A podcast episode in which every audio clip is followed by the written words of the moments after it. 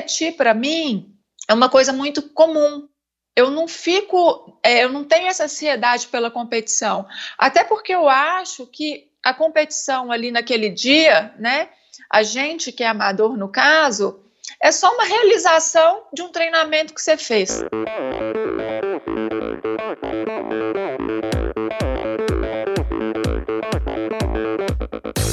Hi, this is Brett Sutton. Eu sou a Vivi Faveri. Olá, aqui é o Emerson Zerben. Sou o Nicolas Sessler. Aqui quem fala é a Vitória Lopes. Aqui é o Thiago Drius. E, e esse, esse é o Endorfina Podcast. Podcast. Good luck to all this season. Sou Michel Bogli e aqui no Endorfina Podcast você conhece as histórias e opiniões de triatletas, corredores, nadadores e ciclistas, profissionais e amadores Descubra quem são e o que pensam os seres humanos que vivem o esporte e são movidos à endorfina.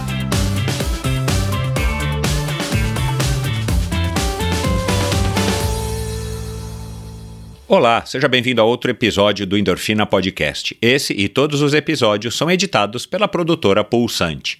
Bom, no episódio de hoje, uma, uma convidada aí que também fazia tempo que eu estava para conversar. Essa história aí da pandemia me deixou maluco. E, e é a Cláudia Dumont, né? Você já sabe, você já está acompanhando aí através do meu perfil no Instagram. Aliás, se você está chegando agora e não conhece o perfil do Endorfina no Instagram, dá uma olhadinha lá, é a maneira que eu tenho de divulgar os meus convidados, divulgar os episódios, enfim, Endorfina BR no Instagram. Tem muita gente que me pergunta se não é Endorfina Brasil. Outro dia é, alguém marcou aí, me marcou no Endorfina Brasil. Demorei acho que três semanas para ver.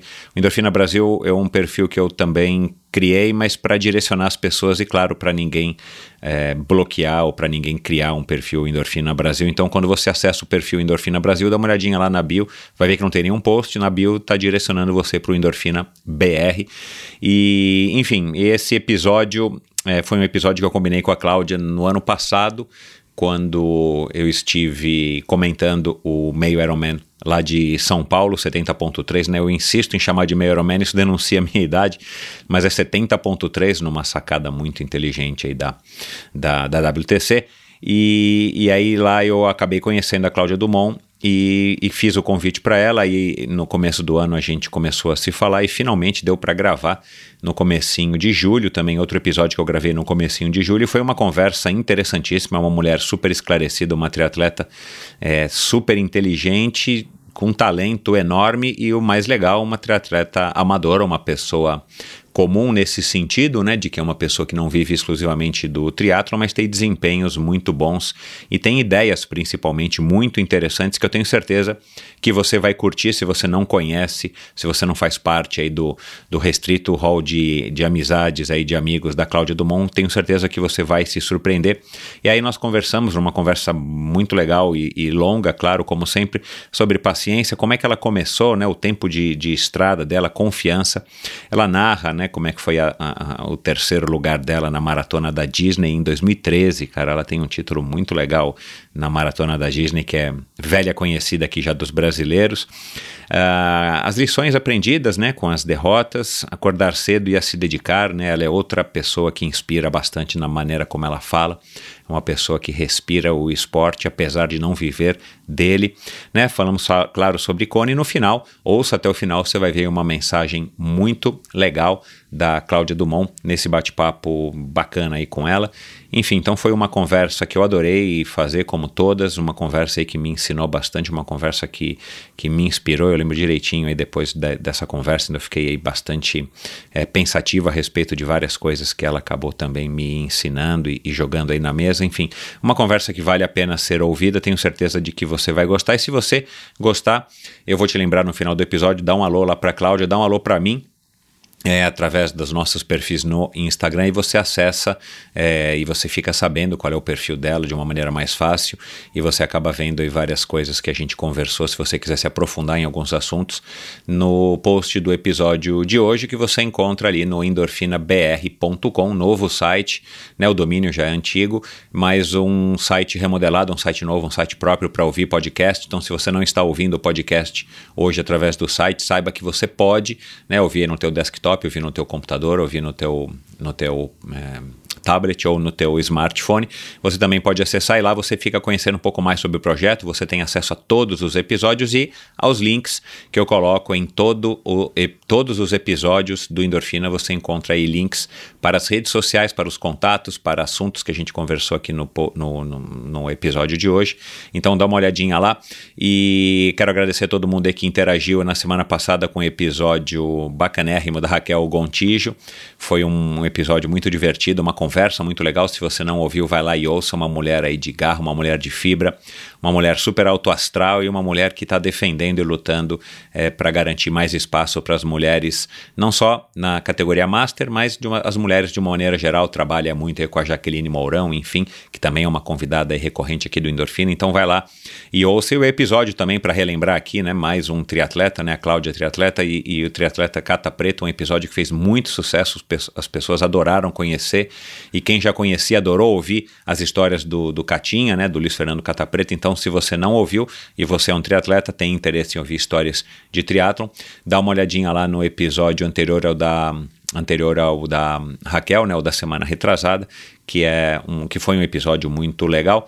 E vamos lá então para mais um bate-papo, mas como sempre eu vou agradecer aqui aos patrocinadores do episódio de hoje. Aliás, a Bovem está com uma conta nova no Instagram. Se você não sabe o que é a Bovem, entra no site bovem.com.br ou o que a Bovem faz.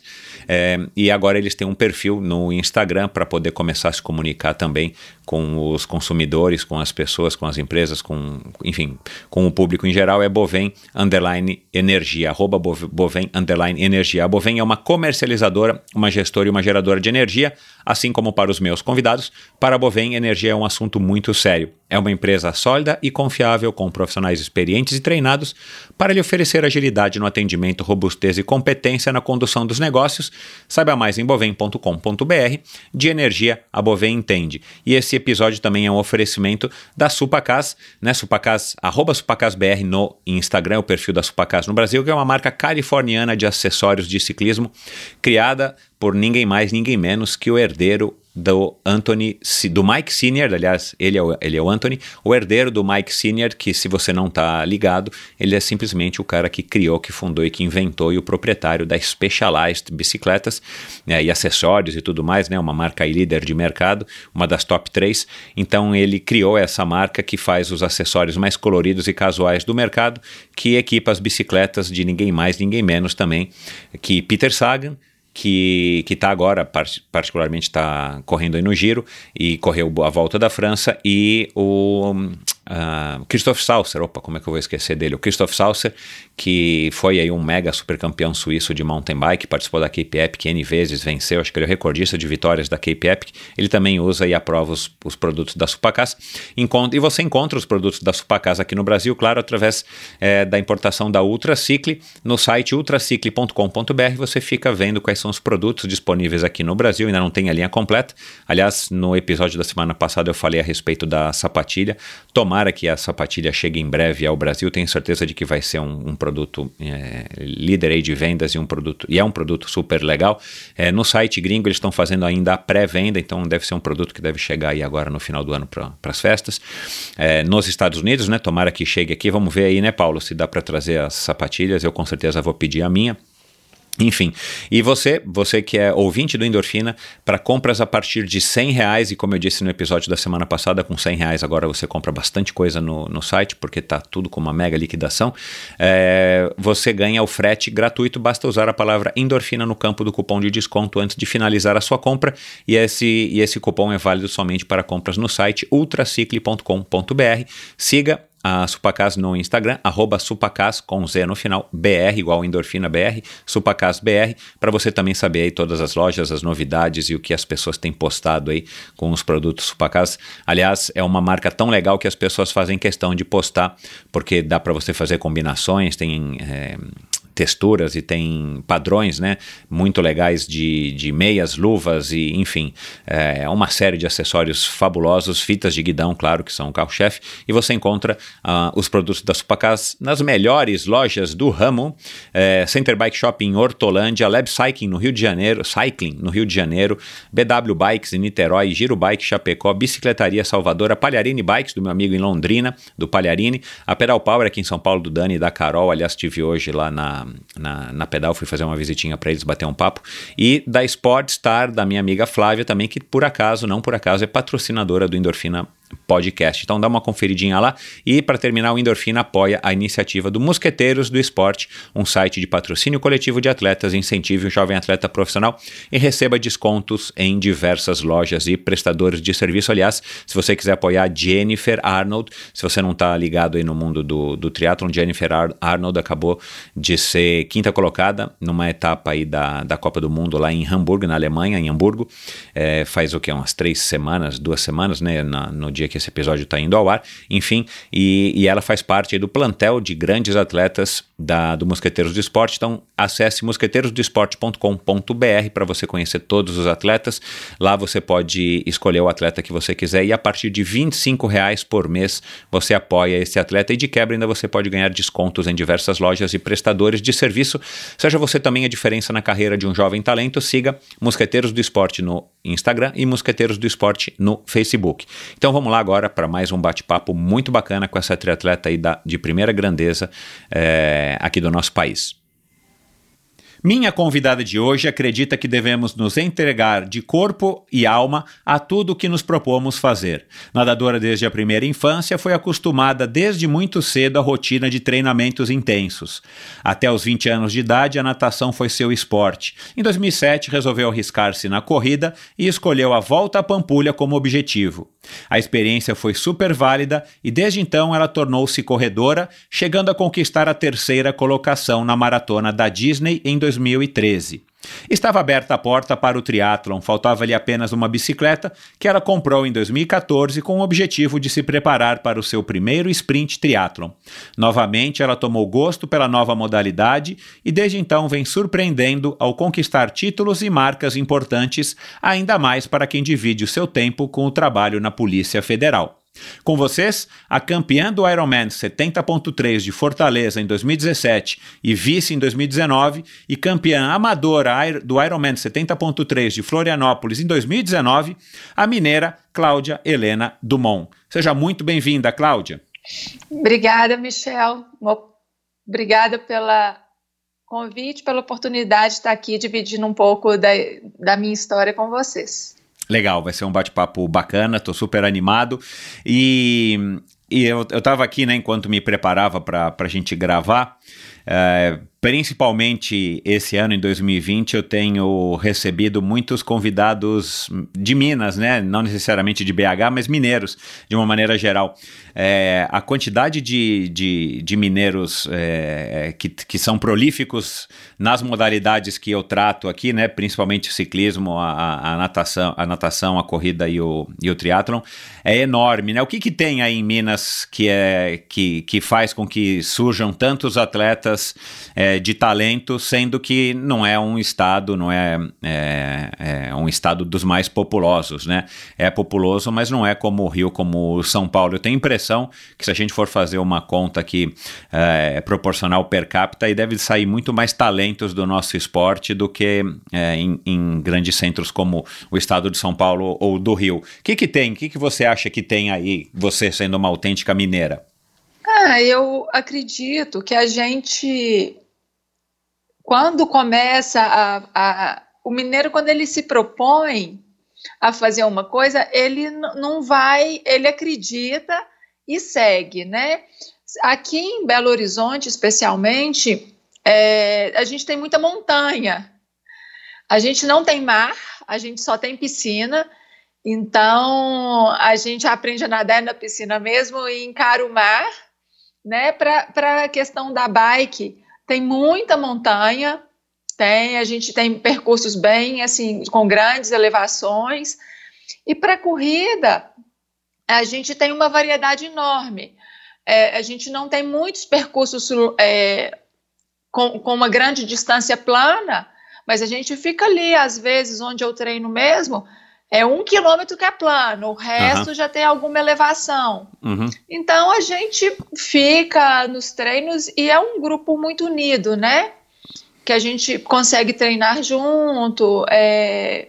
Eu acho que é isso, talvez essa, essa diversidade de, de relevos que a gente tem ajuda. Uhum. Ajuda um pouco. Um, Eu não sei, eu sou partidário de que treinar em subida sempre é muito bom, né? Porque você já vai direto a uma parte difícil do treinamento, ou uma característica difícil, é, enfim, de competições. Então, se você está treinado para fazer subida, eventualmente fica um pouco mais fácil de você é, treinar no plano e eventualmente competir no plano, né? Então, não sei, eu tenho um, um, uns amigos aí, enfim, já de muita data, que quando eram jovens, jovens adultos, moravam nos Estados Unidos, em locais, num local, numa cidade na, na Virgínia, que tinha muita subida, praticamente para pedalar, principalmente para fazer treinos treinos mais fáceis, tinha que fazer no, no rolo, que a gente chamava de turbo, né, antigamente porque não tinha como você fazer um giro na, na, naquela região, porque era só subida. Então, e ambos eram, são, né, é, exímios ciclistas e triatletas e tal. Então, talvez venha um pouco daí também. Eu não tinha pensado nisso no relevo, né? Achei que pudesse ser o pão de queijo ou a água, sei lá. é, e é curioso, né? porque é curioso, né, é, é, Cláudia, porque não combina, não combina, assim. É, o mineiro tem esse jeito mais calmo de falar, né? Você vê a, Jaqueline Mourão já passou por aqui, o, o próprio Vinhal, aí agora mais recentemente a, a, Teve o Bro. O Bro, né? Mais recentemente é. a Raquel Gontijo, enfim. Uh, o jeito que vocês falam, eu adoro, né? Sou suspeito para dizer, mas eu gosto de conversar com quem é mineiro que tem esse sotaque, porque parece que a conversa flui melhor, num ritmo um pouco, sabe assim, tipo um, um, um passo para trás e flui melhor do que aquela conversa acelerada, né? Mas enfim, é, acaba sendo um contraponto. Parece que vocês são tranquilos no jeito de falar, né? É, e aí acha assim, ah, o pessoal de, de, de BH não, talvez não, não. O ritmo, né? E lendo aqui o teu currículo, o, o, o, o teu currículo parece que não condiz com o ritmo com que você fala e da maneira com esse sotaque que eu acho gostoso de ouvir, enfim. Mas isso são só divagações. Agora, deixa, deixa, vamos direto aqui ao assunto, mas uma coisa também me chamou a atenção. É, você acredita que quanto mais velho, melhor?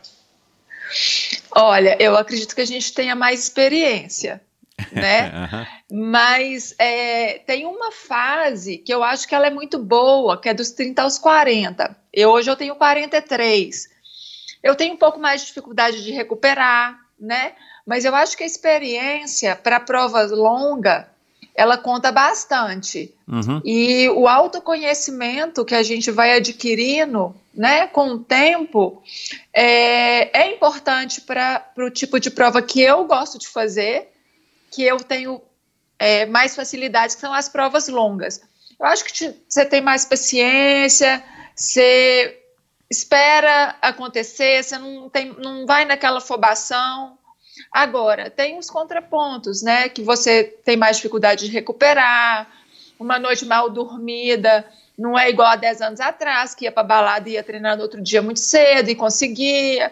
Então você vai para. Se você tiver que sair à noite, são os três dias para recuperar. Essas coisas que não tem jeito, uhum. né?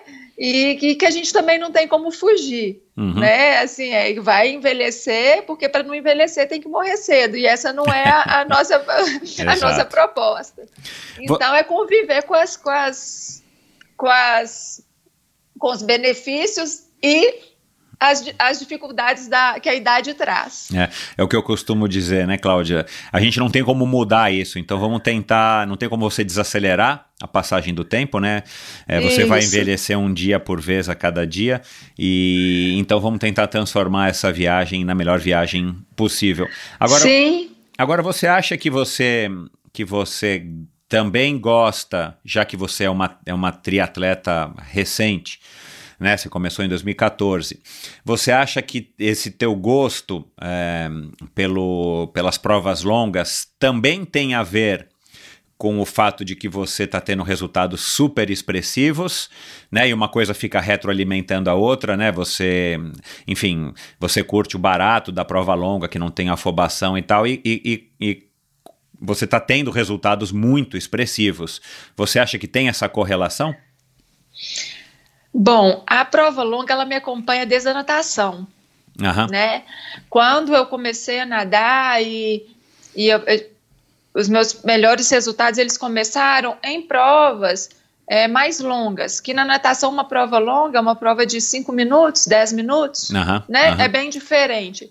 Mas eu já me destacava, eu comecei a me destacar, hoje eu não sei. É, eu me lembro bem assim que as primeiras é, seleções que eu peguei no clube, eu olhava assim, bom, na prova longa tem menos concorrente para eu entrar para a seleção. é, é, cada um com a sua estratégia. Claro, né? Eu era exato. nova, mas eu queria participar. Bom, eu vou entrar nessa prova aqui que tem menos gente e que eu tenho chance. Então, assim, realmente era onde eu tinha mais chance e onde eu me dava melhor. Uhum. Então, quando eu nadava, eu tinha preferência já pelas provas mais longas. Era 200, 400, 800, livre, né? Nadava o medley, nadava um pouco borboleta. Então, assim, eu já tinha essa preferência.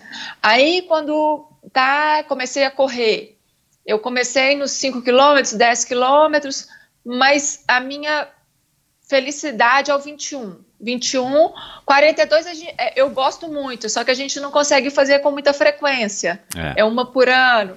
Então, assim, eu já, no, quando eu fui para a corrida, eu já tinha melhores resultados no 21 quilômetros do que no 10 quilômetros. Uhum, uhum. E consegui isso na maratona. Maratona também eu tinha resultados até mais expressivos do que no 21 quilômetros. Uhum. Então, é, eu acho que está um pouco na, na, na, minha fisiologia mesmo, Entendi. da questão é, da minha característica de provas longas. Nossa, me mata uma prova de 5 km que tem que é uma, você tem que estar tá naquela adrenalina, Exato, né, é. da largada e É. eu não tenho essa adrenalina de largada, de estar Aham. naquela pilha. Eu tô ali, se encostar em mim na largada, você tem que me dar uma cutucada que eu, eu sou bem tranquila. Olha lá. Tô bem tranquila. Sabe aquele é, camarão que dorme, a onda leva? Teve umas provas dessa de teatro que eu saí meio, ah, é? meio cambaleando, a onda me voltou. Eu tive que começar tudo de novo. Então, se você não sai assim. que legal. É, cara. foi tipo isso. A onda levou, eu voltei, eu falei, não, vou ter que começar a nadar tudo aqui de novo. Mas você nunca largou uma prova atrasada. Atrasada, não. Mas eu vou lá pra frente, fico lá, e esse dia eu entrei meio, meio na moleza, a onda me voltou, eu já tinha andado um tanto, a onda me voltou lá pra, pra, pra, pra praia mesmo. Eu falei, não, vou ter que começar tudo de novo. E essa turma já tinha ido, né? Aham. Você disse pra mim, né, numa da nossa tro- troca de mensagens, que você tem, é, você consegue dormir bem na véspera de prova. Né? Isso também a- a- acaba sendo uma boa característica para você dar aquela última descansada, é, ainda mais com o passar dos anos, para você fazer uma prova, ainda mais se é uma prova muito longa, fazer uma prova um pouco melhor no dia seguinte, né? É, isso te acompanha enfim, você dorme bem, seja qual for a situação, ou você foi, ou você foi aprendendo? Como é que você, como é que você aprendeu? Como é que você desenvolveu isso?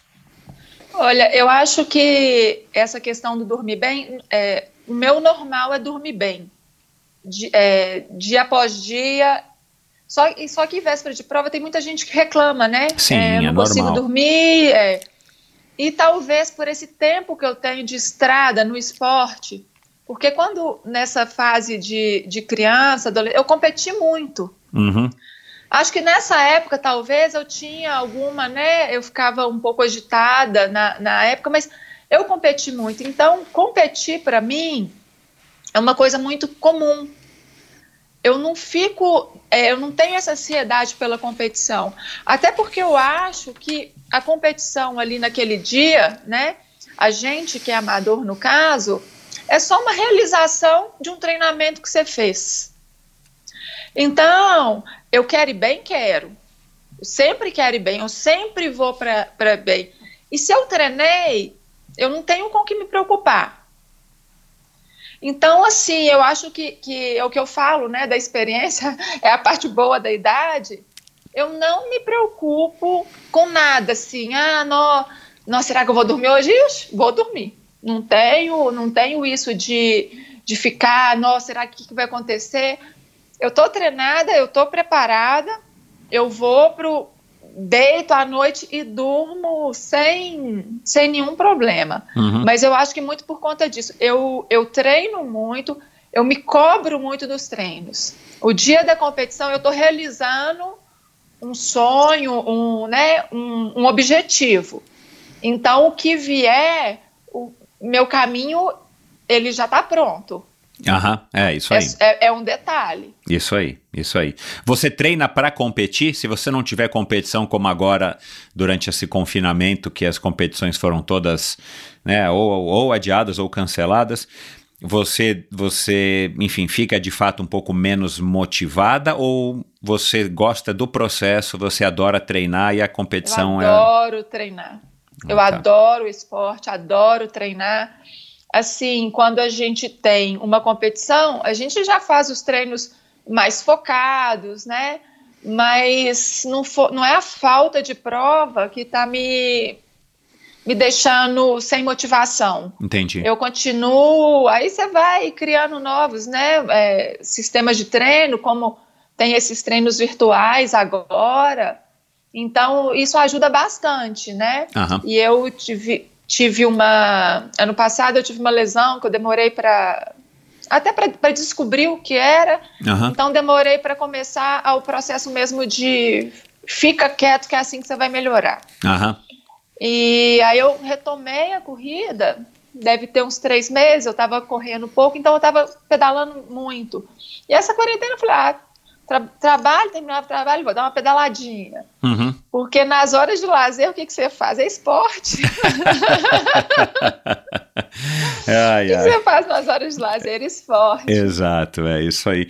Você, é, você acha que você desenvolveu também essa, essa habilidade de conseguir é, dormir tranquilamente na véspera de competições. Eu entendo que você, né, desde a época da natação, você, você já estava acostumada com as competições, mas você acha também que a, a, tem a ver também com um ganho de autoconfiança?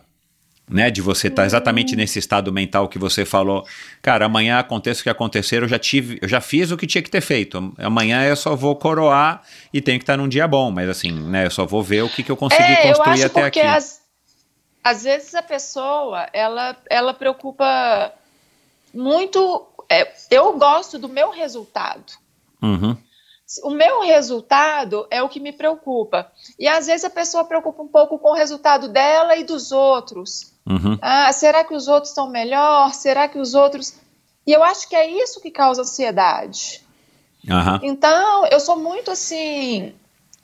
É, em termos egoísta, uhum. eu estou treinando, é o meu treino. Eu não fico preocupada se a fulano ou a ciclana, que será que elas estão fazendo? Eu não tenho essa preocupação. Eu estou ali no meu treino e eu vou também para a minha prova. Uhum. Ah, eu já estou acostumada, passa boi, passa boiada na bicicleta. Uhum. Mas é o meu pior esporte e ali eu tenho que me adequar, uhum. porque vai chegar a hora que eu vou entregar a bicicleta. Então, eu tenho que, até eu descer da, eu tenho que descer da bicicleta. Sair do mar é para mim é tranquilo, ou da lagoa, ou do lago, o que for pegar a bicicleta para mim ainda é meu calcanhar de Aquiles. Uhum. Então eu vou ali, já aconteceu das primeiras provas que eu fiz, eu, eu tenho que pedir água para alguém me dar água na mão esquerda, porque eu não consigo pegar água. Então, assim, é, eu acho que, que é um pouco de, de tudo isso, sabe? Essa uhum. é o que você fez durante os treinos. Uhum. Uhum. Você treina habilidade? Eu não sabia que você tinha essa, enfim, essa não essa, tem habilidade fa essa falta de habilidade. Você treina habilidade para ver se você consegue?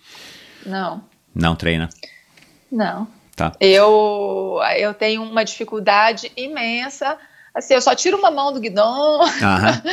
então é eu, às vezes eu tento, tô ali na estrada sozinha, eu, mas eu tenho, na verdade, eu acho a bicicleta muito perigosa. É isso. Eu não sou uma pessoa é relaxada, é, uhum. eu não sou uma pessoa que a gente tem aqui na VR ah, que vai relaxada. Se está treinando mais gente, assim, eu sempre tô atrás, eu, tô, eu gosto de estar sozinha, ninguém do meu lado, porque se eu precisar desviar, eu não confio na minha na ah, minha sim. direção. Você, quando você era garotinha, você, enfim, chegava a andar de bicicleta assim com alguma frequência ou foi só piscina mesmo, enfim? Não, eu, a gente andava de bicicleta, tinha bicicleta em casa e tudo. Mas deve ter sido até os 10, 12. Aham. e que depois, a, a, na verdade, a natação me tomava muito tempo. É, Era escola e chegava em casa correndo, fazia o, para casa para ir para o clube, passava a tarde inteira no clube. Uhum.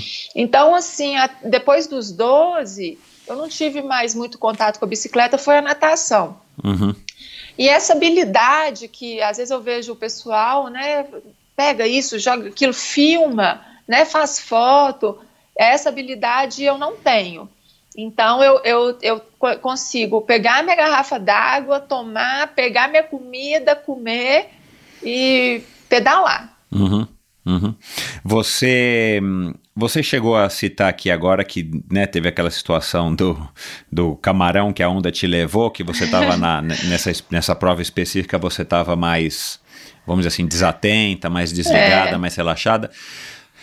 Como é que você faz para entrar no estado de espírito para largar uma prova e uma prova importante, né? Seja um 70.3, né, da franquia do Ironman, seja Kona que você participou em 2018. O que, que eu li na, na, pesquisa que eu achei, na pesquisa que eu faço, né, de todo convidado, eu fiz sobre, sobre você.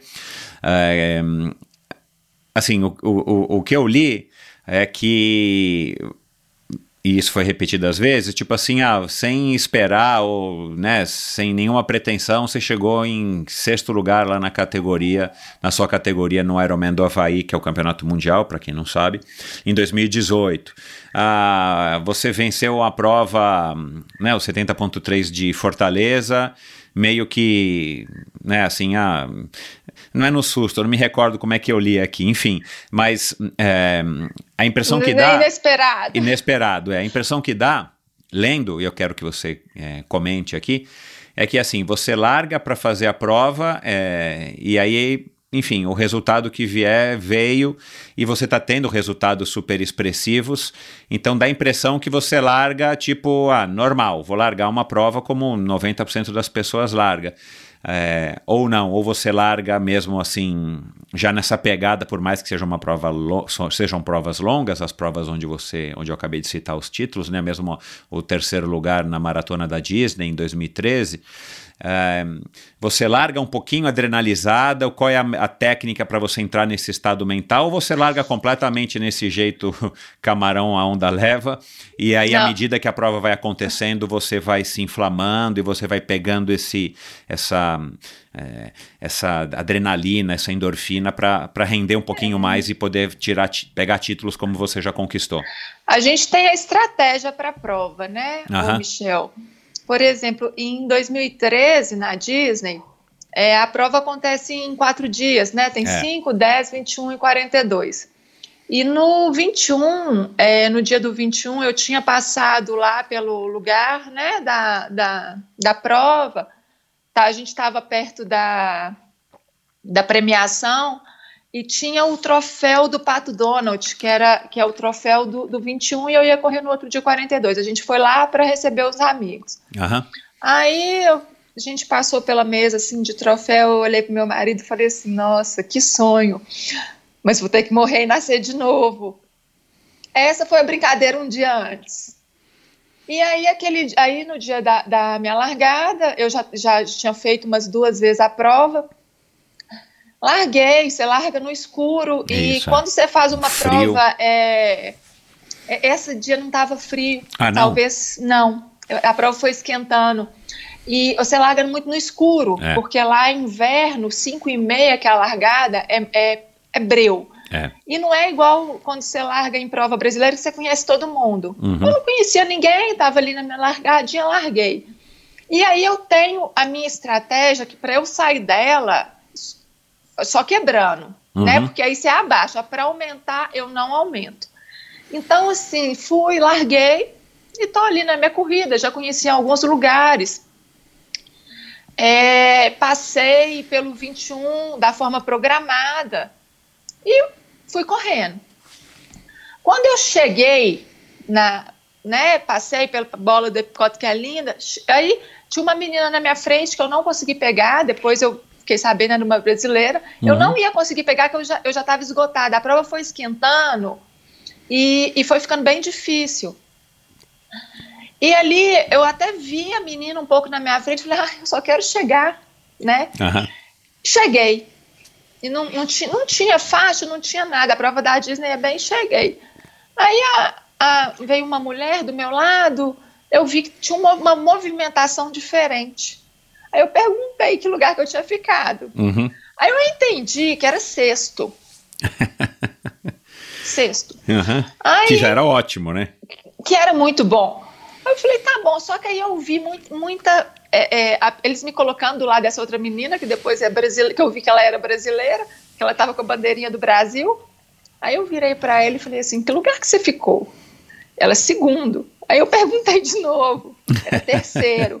eu comecei a chorar. E eu só percebi isso porque tava, chegaram os fotógrafos, né, especialmente os brasileiros. Eu falei, aí eu comecei a chorar, eu não sabia o que eu fazia, né? E aí assim- foi o, o, o meu terceiro lugar na Disney, porque você não tem aquela torcida, você não sabe, é, você não conhece as pessoas, você não sabe quem você já passou, você não sabe é, ali de um certo ponto para frente da largada, como foi no escuro, você não sabe quem está na sua frente, Exato, quem está é. perto. Uhum, Então uhum. eu fui ali, fui fazendo a minha prova, cheguei em terceiro. Uau. É, e aí veio essas, ah, igual você me perguntou de Fortaleza. Fortaleza era uma prova que, assim, eu, é, na verdade eu ia fazer uma maratona, mas acabou que não deu para eu fazer.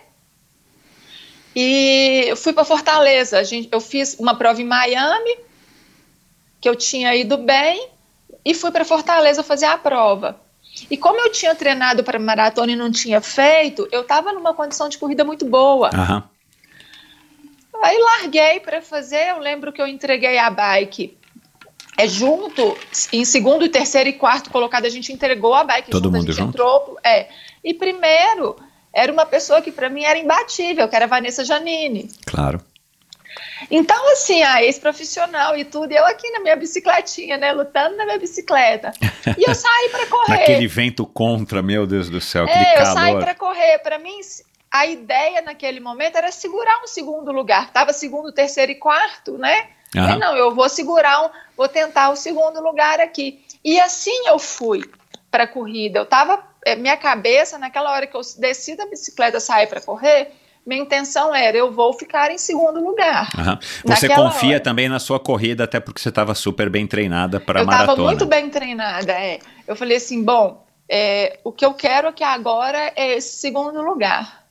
Então, e aí, mas e eu não tenho esse negócio, ah, eu vou, é o que eu falo, eu sempre procuro o meu melhor. Eu não tiro o pé porque eu, eu garanti o segundo lugar. Eu não vou, não, eu, eu quero o segundo e liguei a, a corrida e fui. Aham. E aí, de repente, eu fui fazer uma. Eram duas voltas de 10, se não me engano, de 11. Eu fui fazer o retorno e a pessoa falou assim: tá pegando. Eu achei que era de trás, estava me pegando. De tão desligada que eu estava, assim, de tão sem saber onde ela estava. Eu não estava preocupada com aquilo. Eu falei: não, não sei se eu tenho perna para segurar isso mais, não, tá pegando. Eu fiz o retorno. Aí, na hora que eu terminei o retorno, eu vi que era eu que estava pegando. Uhum. E aí aquele negócio foi me dando uma vontade de chorar, não sei o que. Eu falei, ah, não, agora você concentra. você concentra, porque eu vi que eu ia pegar. Eu falei, você concentra, concentra e vai embora. Aí, assim, e realmente, aí eu, isso deve ter sido no quilômetro 11 ou 12. Aí eu só pensava assim, agora você segura esse peso, você não pode quebrar. Né? Porque a gente não. É, a quebra, quando ela acontece na corrida, ela é cruel. Cruel. É, então, assim, mas hora nenhuma também eu falei, ah, agora deixa eu ver, vou olhar para trás, se ela estiver longe, eu vou. Não, eu Entendi. fui, mantive o pace até o final. Uhum. Então, às vezes eu acho que é isso. É, não é porque eu tô em último, eu tô em quarto, que eu vou, eu vou desacelerar. Claro. Eu vou naquela estratégia e naquela, naquela passada até o final, ao que eu me programei. Uhum. E quando eu só não queria morrer. quando eu só não queria morrer naquele lugar. Mas tá, foi a mesma coisa. Entreguei a bike dentro da estratégia e saí para correr. Uhum. E quando eu ainda falo, eu acho que minha programação mental era até o 40. Que eu falei, não, depois do 40 é a decidinha. É. Cheguei no 40, depois do 40 eu já não conseguia mais correr. é, porque cara, tá morto, é, meu. É, minha programação mental foi meio errada, eu tinha que ter feito até a linha foi de mais dois quilômetros. É, é, é, mas foi, foi bom, foi uma surpresa, que é como eu falei, né, eu saí da natação bem, acho que em Kona da categoria eu saí em terceiro, é, isso a gente fica sabendo depois, porque eu não estava sabendo assim, as minhas posições. Aham. Aí eu não tinha essa pretensão de sexto mesmo. Pelas minhas contas, eu acho aí que eu fosse ficar entre 20, top 20 e top 30 da categoria. Uhum. Então eu saí, nadei, né, natação que, que eu faço, que eu já tenho um costume. Peguei Mas a bicicleta. Você, você aí... se esforça na natação numa prova como essa, por exemplo? Sim, você você sim. se empenha é. para nadar bem. Né? Você é, só não passa que, pela é, natação. Eu tenho que aproveitar isso que eu tenho, né? É. Essa, às vezes eu, eu tenho uma característica que eu não consigo sair, assim. Eu não tenho sprint É. em nenhum esporte.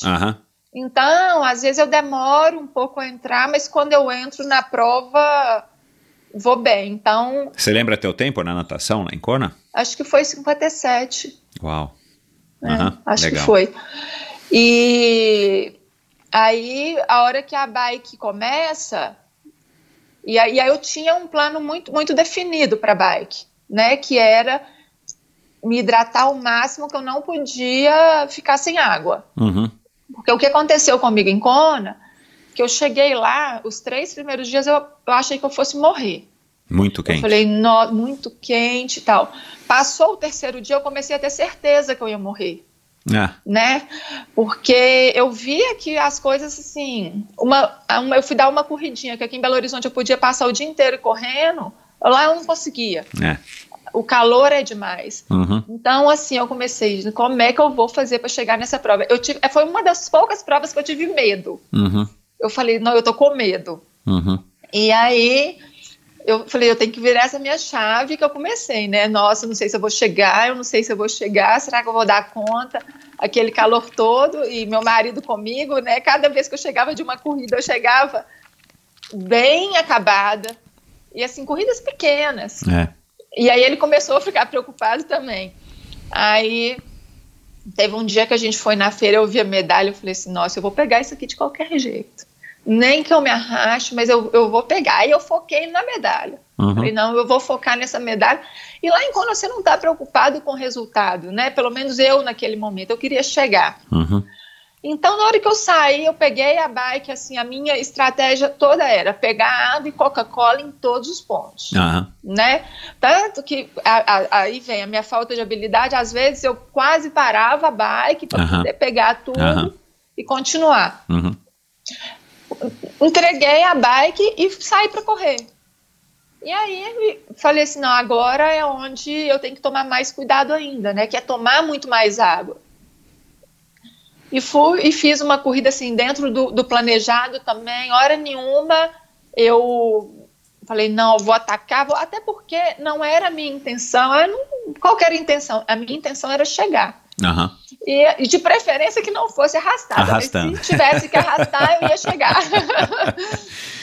então, assim, eu, se não me engano, não sei se eu saí de 17, 19 e cheguei a, em sexto na corrida. Uau. Foi, é, Essa, essa estratégia que você cita, você traça ela com o, o Theo, né? Acho que é o Theo, teu treinador. Você É, traça é. com ele, você, você faz algum tipo de treino pensando nisso, já bolando, né? Deixa eu fazer um treino hoje aí em BH, num horário mais quente, bebendo bastante, para você poder também acostumar com a situação, é, não só com a parte técnica de você estar pegando as bebidas, mas principalmente com a absorção, pedalar com o estômago cheio e tudo mais. Sim, sim. é, a gente faz, né? Porque você tem que simular a, a questão de prova, nem tanto o horário mais tarde, porque o treino demora tanto. É, que já Se você acaba começar pegando de tarde, tarde. você termina à noite, né? É. Mas isso, a alimentação que a gente vai usar, que eu vou usar, a- igual, por exemplo, é, se tem banana na corrida, em corrida mesmo, prova de corrida, eu jamais pensaria em comer uma banana. Uhum. Mas aí eu descobri, fazendo o meu primeiro Ironman, que a banana, ela me salva na corrida, porque eu já não aguento mais gel. Uhum. Então, assim, e essas coisas é, você vai treinando, né? Você tem que colocar em prática no treinamento, porque a alimentação faz total diferença na prova. Exato. é. E, e a questão do não invente dia da prova é a coisa mais verdadeira, porque É. eu já inventei a minha primeira maratona, eu inventei. Uhum. A, de- a partir do 21, eu comecei a carimbar os postos de Uhum. passar mal. Uhum. Então, assim, é, é é- se tem alguma coisa que assim que eu posso deixar de experiência, é isso. Não invente. Uhum. Não tente inventar. Ah, o amigo leva isso, eu vou levar também. Não faça isso. Use somente o que você treinou, porque Uhum. vai dar ruim. Você falou. Eu tenho, dói na, e dói, dói na pele. Dói. Você falou de medalha, né? Lembrei que eu vi um vídeo que você fez para probiótica. Você, né? Você fala super bem e tal. Eu tinha um painel no fundo que, que, que, que tinha, assim, sei lá, infinitas medalhas, né? Parecia até aqui que era do uma lado. montagem. Parecia que era uma montagem, assim. Sabe quando você vai repetindo o mesmo lance, as mesmas imagens? Cara, tem medalha pra caramba aí, né? É, A maioria deve ser da natação, lado, porque é. você nadou mais tempo, né? É, tem muita medalha da natação Caramba, meu. é, e de corrida também. Corrida tem muitas. E, e aí a gente vai colocando ali, né? O de cima, eu não sei se o de cima é meu, de baixo é do meu marido, mas nós dois, é, Uhum. aqui em casa são dois. Que na verdade eu sou casada com o Theo, meu treinador. Ah, eu, ah, eu, eu É. imaginei pelas fotos, mas né, não ia entrar nesse nível de detalhe. É, Ah, é, eu sou casada com ele. ótimo. Puxa então aí vida. a gente fica, o de cima, é- um, um é meu, o outro é dele, e aí a gente fica vendo o que tá tomando. É o que tem mais medalha, é o campeão. Cara, que legal esse relacionamento. E vocês É. se conhecem há muito tempo? Há muito tempo. Foi quando eu Mas larguei a A natação. natação? Aí eu fiquei Ah. um tempo, eu fiquei três anos sem fazer nada, nada de esporte, não molhava o cabelo, não queria saber, porque eu, eu nadei muito a vida inteira, É. treinei muito. Aí até que um amigo meu me chamou, ah, vamos fazer uma prova master de natação. Eu falei, você tá louco, tem uns três anos que eu não ponho a cabeça dentro d'água. Aham. Não, mas é só farra. Não, não, é só farra, então eu vou, que eu tô é Uhum. na farra mesmo. E aí o Theo estava, eu conheci, Ah. e aí isso aí vem de, vem de muito tempo. Entendi. E eu ia perguntar isso mesmo, eh, já que você entrou nesse assunto. Eu, na, nas minhas contas, eh, eu fiz uma rápida conta aqui, de acordo com os anos que eu via do teu currículo. Eu entendi que fosse mais ou menos dos 20, quando você disse que parou de nadar, né? Até os 30 que você não tivesse, enfim, não sei o que, que você fez, eu ia te perguntar. Então não foi tanto tempo assim. Porque se você Não, ingressou das- na corrida em 2007, não é isso? Isso. É, e você parou de nadar aos 20 anos, tem um espaço aí de 10 anos. É, eu parei com 20, eu fiquei bem uns três anos sem. é, Na, na gandaia mesmo. Eu Aham. estudava, trabalhava, ia sair à noite, não fazia outra coisa. Você é formado em administração, né? Sou formada em administração. Aham. É, e, e depois de- que eu participei desse campeonato master, é, eu falei, gente, até que dá para dar umas nadadinhas uma hora por dia. Uhum, uhum. Aí que tinha umas competições master e era bem, bem tranquilo assim. Aí que foi o problema, comecei tudo de novo. Mas eu nadava só uma hora por dia. Aham, Aí começou a cachaça, né? Toda de novo. Aí, e, e foi quando eu conheci o Theo, Uhum, e ele também era nadador. uhum.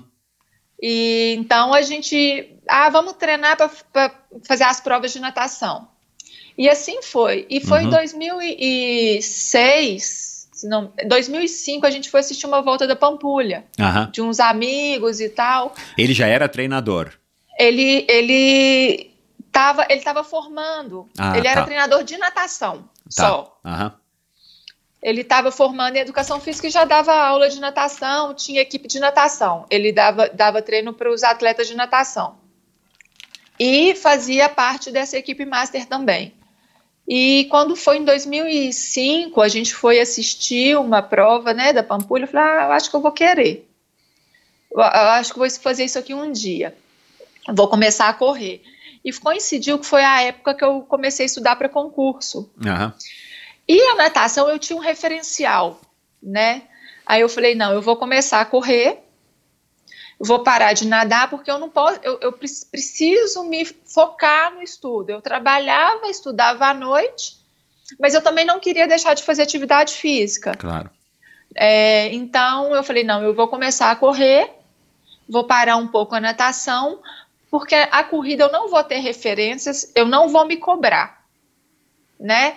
E a meta seria o fim do ano a Pampulha. Uhum. Enquanto isso, e, e, assim foi. Comecei a corrida despretensiosa, porque eu tinha que estudar, não, não vou nadar, não quero referência, é, não quero ficar me cobrando no esporte, né? Coisa que eu fiz a vida inteira. Outra cachaça.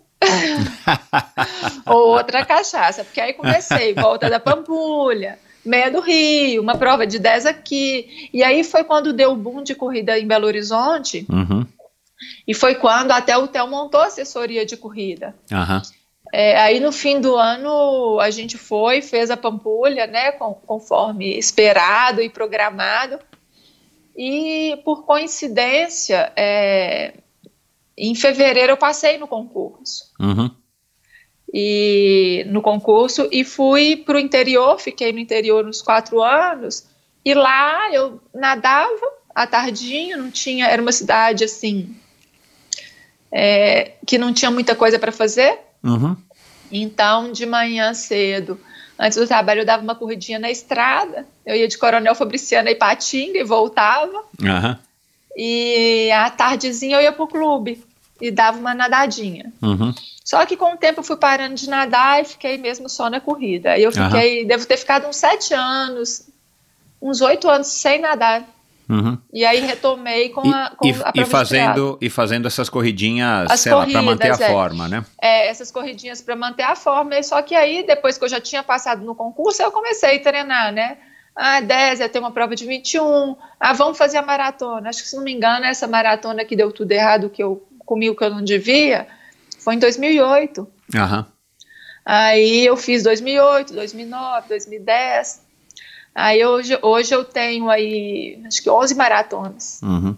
Eu ia te perguntar, né, enfim, qual era o segredo, mas um dos segredos com certeza é ser casada, né, com um, um treinador que, que também te estimula, né, porque é, outra coisa que me chama a atenção, embora né, existam outras, outros nadadores que, que, que, que se tornaram, enfim, corredores dentro do triatlon, excelentes corredores, é porque a natação tem essa questão, ainda mais você que nadou muito, né, que não exige quase nada das articulações e tendões, né?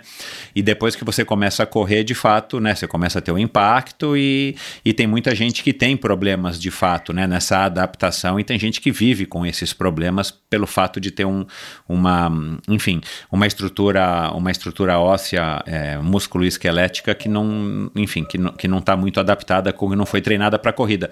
Você teve dificuldades nesse sentido no começo ou como você também começou muito devagarzinho no sentido de que a corrida era só mais uma atividadezinha física, você foi automaticamente treinando a sua musculatura é, para aguentar é, eu o acredito, tranco? Eu acredito nisso. Eu comecei como eu não tinha é, pretensão, eu não comecei a vou correr uma maratona, Aham. né? Inclusive eu achava maratona coisa de louco. Pra que que alguém vai ficar três, quatro Pra horas quê? correndo, né? Aham. Graças a Deus eu não falei isso do Aeromeu. Eu falei, não, não vou falar isso. Dez horas fazendo exercício, eu não vou falar isso, que eu já, já mordi minha língua com a maratona. Mas quando eu comecei a correr, eu não fui dessas que, ah, eu, eu vou começar e quero correr uma maratona. Não. Eu comecei, eu queria correr a Lagoa da Pampulha, que era 18. E eu tinha, assim, de janeiro a dezembro para cumprir a minha meta. Uhum. Estudando e tal, mas eu sabia que eu fazendo isso uma hora por dia, três vezes, quatro vezes por semana, eu ia conseguir.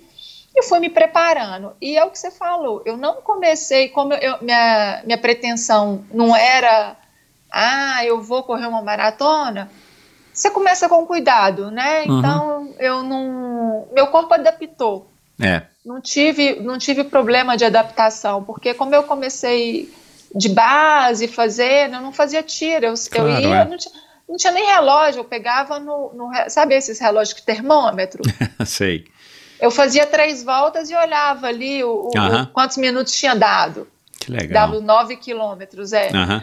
Aí, então, assim, eu passei uns seis meses que meu treino era isso. Eu ia, pegava, olhava o tempo no relojão e que horas que eu estava começando e que horas que eu tinha acabado. Uhum. O Theo não queria te passar nenhum tipo de treino nesse sentido, nenhum tipo de orientação Tipo, olha, caminha, corre, hoje você tem que fazer mais rápido, amanhã você tem que fazer mais devagar, não, não, não teve essa... Não, esse, nesse momento aí, ele ainda estava bem voltado para natação, natação. tá. não tinha assessoria ainda de corrida, a assessoria, ela surgiu nesse ano, inclusive, ah, e a, tá. gente, a gente foi no fim do ano para Pampulha, ele tinha, se não me engano, três, é, não comigo, tipo uns seis, sete alunos uhum. nesse Era ano. o comecinho, o comecinho. Era o começo, o começo mesmo. Ele tinha a, a, os alunos de natação do, do clube, a equipe dele de natação, que ele viajava muito para esses campeonatos, petis, é, é, né, é master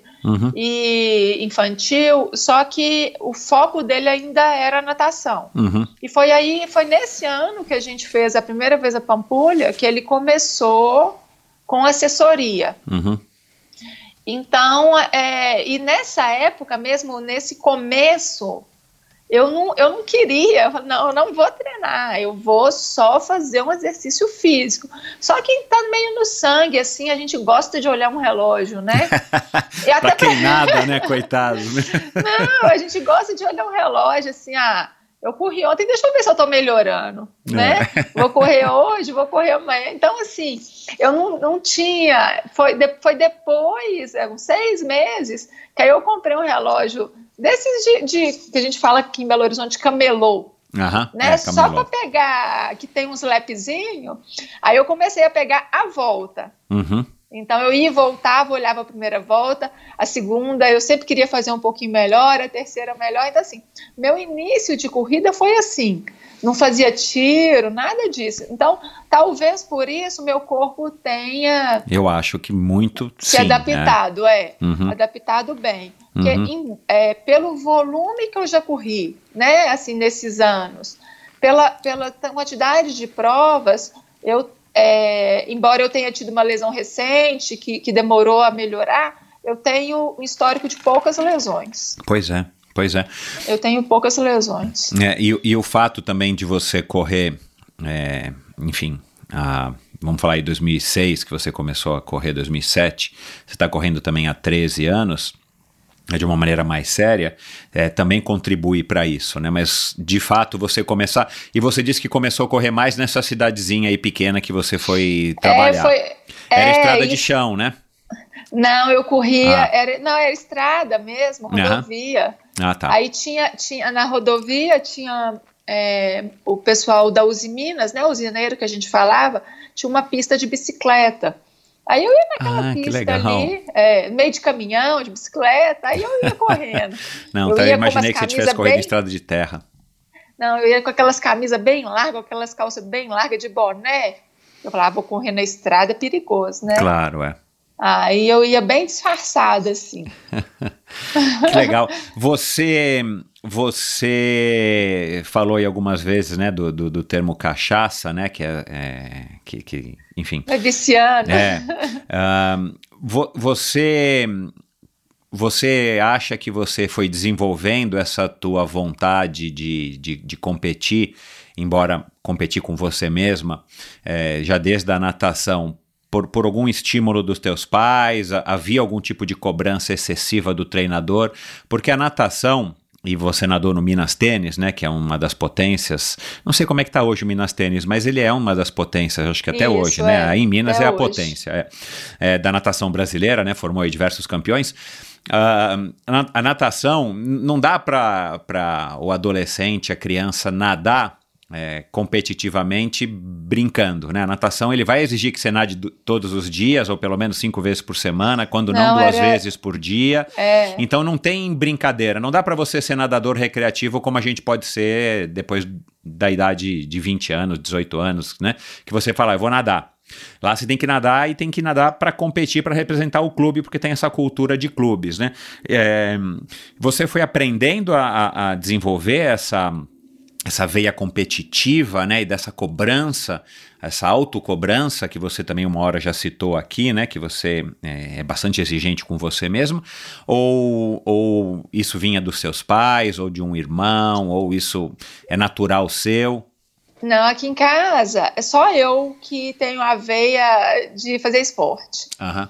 É, na verdade, quando eu entrei para natação, foi eu e meu irmão, era para a gente aprender a nadar, para não afogar, porque né, é aquela questão da criança numa piscina ela não afoga. É, sobrevivência, né? É. Só que aí a gente é, melhorou e a gente mudou, foi morar perto do Minas. E a gente tinha, no caso era eu e meu irmão, mas meu irmão saiu logo, a gente foi, entrou no Minas e começou. E o Minas, é, naquela época tinha a escolinha do Minas era muito grande, né? Era tipo 200 atletas.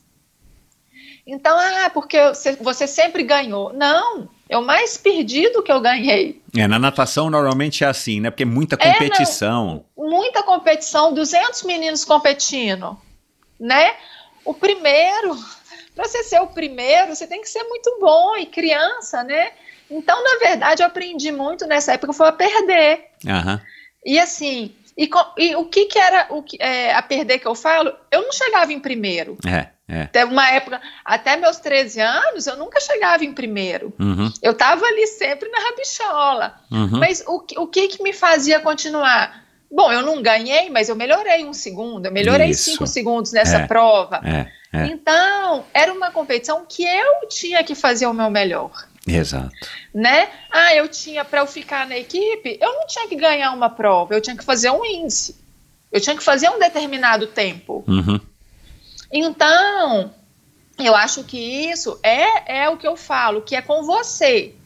Porque para eu fazer aquele tempo eu precisava treinar. Uhum. Eu não precisava ganhar de ninguém, Uhum. Uhum. né? Então eu falo que, que eu quando criança eu aprendi a perder, mas foi a perder nesse sentido de não ser o primeiro lugar, mas eu tinha que dar o meu melhor para eu conquistar alguma coisa, que era ficar na equipe, que era mudar de equipe.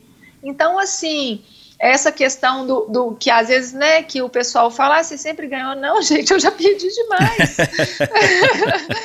eu já perdi demais. Só que é, eu acho que é, é a cabeça como que a gente entra. Eu entrava na prova, eu não entrava pensando que eu ia ganhar a prova. Isso, isso em criança, né? Porque eu era, eu, eu era ruim. Uhum. Assim, eu estava desenvolvendo ainda, até os, é o que eu falo, até os 12 anos, estava aprendendo a nadar, e já tinha gente que era campeão sul-americano no Minas, né? Aham. Umas fa- uma fase que teve a natação do Minas muito, muito nova, é, muitos campeões sul-americanos, então assim, eu cheguei, eu fui uma, uma, uma fase depois que eles mudaram, né? Porque essas crianças que foram campeãs muito novas, elas saíam muito novas também do Também, esporte, elas é. não aguentavam. É. Então eles mudaram um pouco a metodologia. Então eu com 12 anos, eu só perdi até os 12, eu só perdi, Uhum. né? E assim, é, perdi no sentido de eu nunca subi ao pódio. Uhum. É. Mas eu estava ali com meus tempinhos, pra, eu queria mudar de equipe, eu queria ir para a equipe melhor. Então, eu acho que a, a questão, é, a pressão era minha mesmo. Eu Entendi. tinha, tinha que Os melhorar teus para eu pais não, não, não, não cobravam. Quando eles iam assistir Não. você num, num campeonato e tal, não, não, não questionavam. Puxa, por que, que você não ganhou?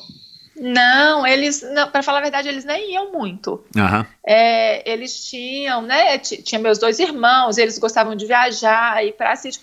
E competição todo fim de semana, eles não. Eu, normalmente eu ficava na casa de uma amiga, Entendi. é, ou então alguma amiga ficava lá em casa.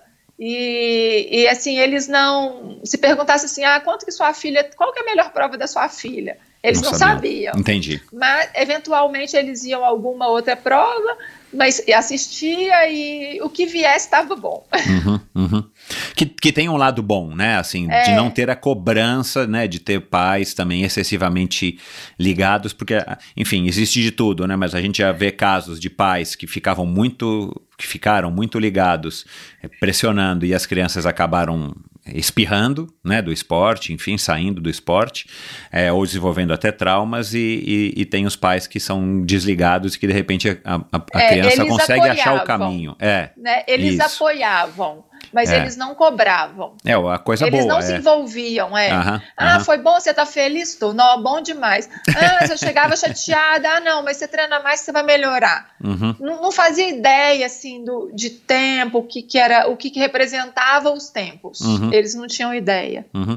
É, você falando isso, né, que você aprendeu a, a perder e ficou claro, né, assim, é você não ser o primeiro, né, É, e, e isso é muito, dizem, né, eu concordo, não sei se todo mundo tem essa opinião, não sei se para você isso também foi relevante, mas é legal porque na, na, na, na derrota é onde a gente tem a maior possibilidade de aprender, né, seja uma, uma derrota como a sua, que não é necessariamente uma derrota, você está vendo os outros se sobressaírem e você não está à altura deles naquela fase, mas você consegue desenvolver e aprender muito se você tiver orientação e se você for esperto. É, aí na corrida, né, você teve resultados bons, mas a corrida realmente é um esporte dificílimo de você ser competitivo, né? Porque, enfim, também tem muita gente correndo. É, e de repente no triatlo, só que você teve conquistas legais na corrida, é, né? Várias maratonas sub 3, enfim. E de repente no triatlon você vira aí uma espécie de, de, de ídolo, ainda mais com o desenvolvimento das redes sociais e tudo mais, e, e com a expressão é, dos títulos que você está conquistando. É, é, a impressão que dá é que cada dia que passa você está melhor, né? Por isso que eu fiz a, a brincadeira do quanto mais velho, melhor. Ahn, isso para você tem, tem, tem trazido o quê? Além, claro, de uma satisfação pessoal né, muito grande, de, que eu imagino que você tenha, já que você é uma pessoa exigente consigo mesmo, uma pessoa que se cobra e que gosta né, da competição. É, o que, que mais que isso tem te trazido esses últimos cinco anos, seis anos que você está tendo esse, esses resultados e essa expressão? Né? Você vem aqui para Veio aqui no ano passado para correr o 70.3 de São Paulo, você era uma das favoritas, né? Hoje toda prova que você larga, você é uma das favoritas. É, o que que isso tá, tá, tá te transformando, o que isso tá te trazendo na tua vida? Olha, o- uma coisa que eu acho bacana quando as pessoas elas vêm, né, até até mim para falar alguma coisa, é assim, nossa, eu sou fã, nossa, eu me inspiro em você. É, eu acho que a gente ser uma inspiração para uma, é, numa coisa que a gente gosta muito, né, que no meu caso é o esporte, é muito gratificante, porque eu acho que o esporte, pelo menos para mim, ele foi muito importante na minha formação. Aham. E eu vejo o esporte transformando a vida de muitas pessoas. Gente que tem depressão, gente que tem é, obesidade, ou- ou mesmo gente que, né, que, que não tem nada disso, mas começa e vê no esporte é uma coisa muito bacana, socialização, é, é essa questão da superação da pessoa com ela mesma. Eu acho que a gente poder influenciar nisso, na qualidade de vida, na me- é, melhorar a qualidade de vida das pessoas, porque eu falo, ah, não tem, ah, qual que é o seu segredo? Gente, eu não tenho segredo. Quem acorda cedo, me vê, né? Ah, não tô te vendo, você tá acordando tarde, né? Boa! É, não tô, você tá sumida. Eu falei, ah, você tá acordando muito tarde.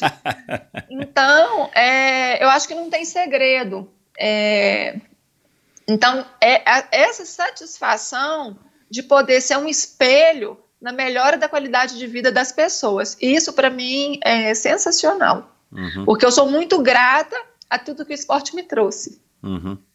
Você acha que você hoje, com 43 anos, você acha que você tá melhor de que quando você tinha 20? Assim, você tá uma pessoa mais plena, você tá com mais saúde, você tá Ah, mais, mais feliz, mais realizada. Ah, eu acho que assim, eu não tenho que reclamar de nada. Sempre as minhas idades, eu Aham. sempre achei que foi a mais feliz.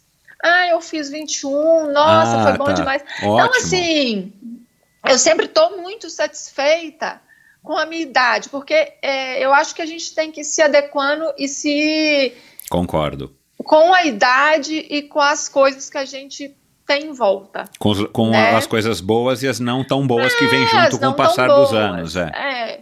Então, é igual, por exemplo, né, ano passado eu estava três semanas antes do Mundial do 70.3, que era a primeira vez que eu ia para o Mundial de 70.3, eu machuquei. Uhum.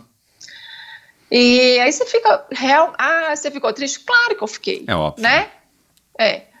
Que o povo acha que não, que a gente não fica triste, que a gente, né?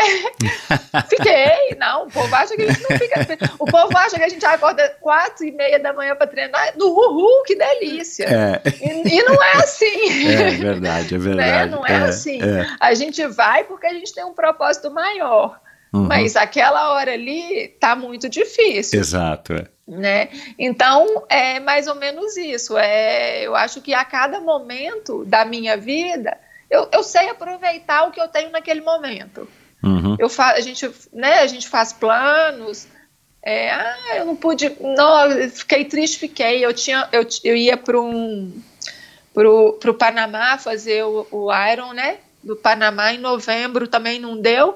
Mas eu falei, ah, gente, entrega para Deus e tem uhum. coisa. Eu sempre acredito, tem uma coisa que eu sempre acredito, que as coisas não acontecem por acaso. Uhum. Então, eu saí daquela prova porque alguma coisa uhum. tem de melhor no futuro. E isso ficou muito claro para mim quando foi Fortaleza que eu ganhei. É, eu tinha perdido uma prova em outubro, que era a maratona de Chicago, uhum. né? Não deu para fazer e fiquei meio no estaleiro. Comecei, fiquei, perdi cinco semanas, que era em cima de, da prova de Chicago. Não, é, optei por não fazer porque não tinha, né? A gente, a gente gosta de fazer, eu gosto assim, fazer o meu melhor. É, é. Então, se aquilo ali já me tirou da condição, eu não, não eu prefiro Perde não fazer. Falei, uhum. é. Então, e veio a surpresa Fortaleza, que é Fortaleza foi em fim de novembro, uhum. né? Essa decepção foi em setembro e, e a resposta veio muito rápido. Para mim foi uma resposta. Ó, você uhum. não fez Chicago porque você tinha algo melhor aqui em Fortaleza. Que legal. Então, é. é. Então eu sempre acredito nisso. Uhum. Às vezes a resposta não é naquele momento, né? Ou, ou não é tão rápida, uhum. mas ela vem e te mostra que você tem coisa melhor te esperando. Uhum. Quando você fica essas cinco semanas que você disse no estaleiro, ou quando a tua rotina de trabalho, ou algum, alguma questão interfere no teu treino e você não faz o treino, ou não faz tão bem, ou enfim, é, você fica né? Como é que você reage a isso? Né? Porque já deu para perceber que você, é, uh, enfim, você tem ou um vício ou uma rotina muito, muito já encaixada com atividade física, ou até uma mania. É, e tem gente que não reage muito bem a isso, né? A pessoa fica transtornada, a pessoa fica, é, né? Você vai trabalhar mal-humorada, enfim. Como é que você reage quando você não consegue cumprir uh, o que você já se propôs a fazer para aquele dia, para aquela semana? Ô, Michel, para é, falar assim, ah, quando não dá para você treinar, é muito uhum. difícil, porque é a primeira coisa que eu faço no dia. É. Muito cedo. E aliás, isso é uma das vantagens de treinar cedo, porque é. pouquíssima coisa pode te atrapalhar, sendo que é a primeira coisa eu, que você vai falo, fazer. É. Nada atrapalha. Uhum. Porque você tem que acordar, você põe o despertador e levanta. Uhum. Né? Então, é, e eu não sou dessas que fica. Como eu já treinei muito, a natação eu tinha dois treinos que eu tinha que acordar cedo, eu aprendi. Tocou, levanta é, vai embora. Você não precisa colocar três despertadores, né? Nossa, né? soneca. tal do soneca me mata. É. Então, é tocou, eu levantei. Uhum. Ah, mas você tem um compromisso é, agora cedo. Eu acordo mais cedo, faço uhum. meu treino. Uhum. Ah, mas você vai ter que acordar muito cedo. Eu acordo muito cedo. Uhum. Então, esse tipo de problema eu não tenho. Uhum. Ah, agora você foi para fazer um treino e fez um treino mal. Uhum. Tudo bem, é melhor do que eu perder um treino. E treinos que não são. Você não conseguir fazer um treino porque você está cansado ou porque você está com alguma coisa na cabeça, é normal. É normal. Amanhã você está bem, você vai fazer um treino melhor. E era o que você tinha, uhum. era o que você tinha para aquele dia, uhum. né? Uhum. Então eu não fico muito ah, o treino foi ruim. Igual tem dias, né, que natação normalmente, às vezes eu faço é o segundo treino do dia. Uhum. Aí eu brinco que foi babação. Porque não dá, e eu vou ficar me, me matando, né? Uhum. Então é, é, é, é você. Eu não vivo disso, né? Eu não vivo do esporte. Eu, na verdade, eu gasto tudo com esporte. Então, eu tenho que trabalhar, eu tenho que chegar no trabalho, eu tenho que fazer as minhas coisas. né? Para poder sustentar então, é o teu porque esporte, aquilo né? ali, porque aquilo ali é meu lazer. Aham. Então, eu gosto muito, eu me cobro muito, e mas eu tenho isso, ó, não deu, tá bom. Eu tenho que pensar que eu não vivo disso. Uhum. Isso é meu lazer. Uhum. Ah, você ficou uma semana treinando mal? A gente fica mesmo, não é todo Aham. dia que a gente tá bem, Aham. né? E, e é o que eu falo, isso é a experiência da idade traz pra gente. Quanto mais ele é mais difícil recuperar. Uhum. Você fica mais cansado. Os treinos que eu, os tipos de treino que eu fazia há um tempo atrás é mais difícil de, de recuperar hoje. né? Então você tem que você tem que ser um pouco flexível quanto a isso, porque senão você vai sofrer. Claro. E, e como eu falei, eu amo esporte. Esporte para mim não é para sofrer. Sofrer Aham. no sentido que eu digo de É você isso, ficar é para te trazer coisas ruins, é. É, é. É. É o sofrimento da- do treino, da competição, isso, faz da- parte, aquele da- sofrimento do- que é prazeroso. que não aparece. é. Aham, aham. Isso aí não. Eu, eu, não, não, eu não me deixo abalar. Ah, um treino ruim, tá bom. É mais um treino ruim. É.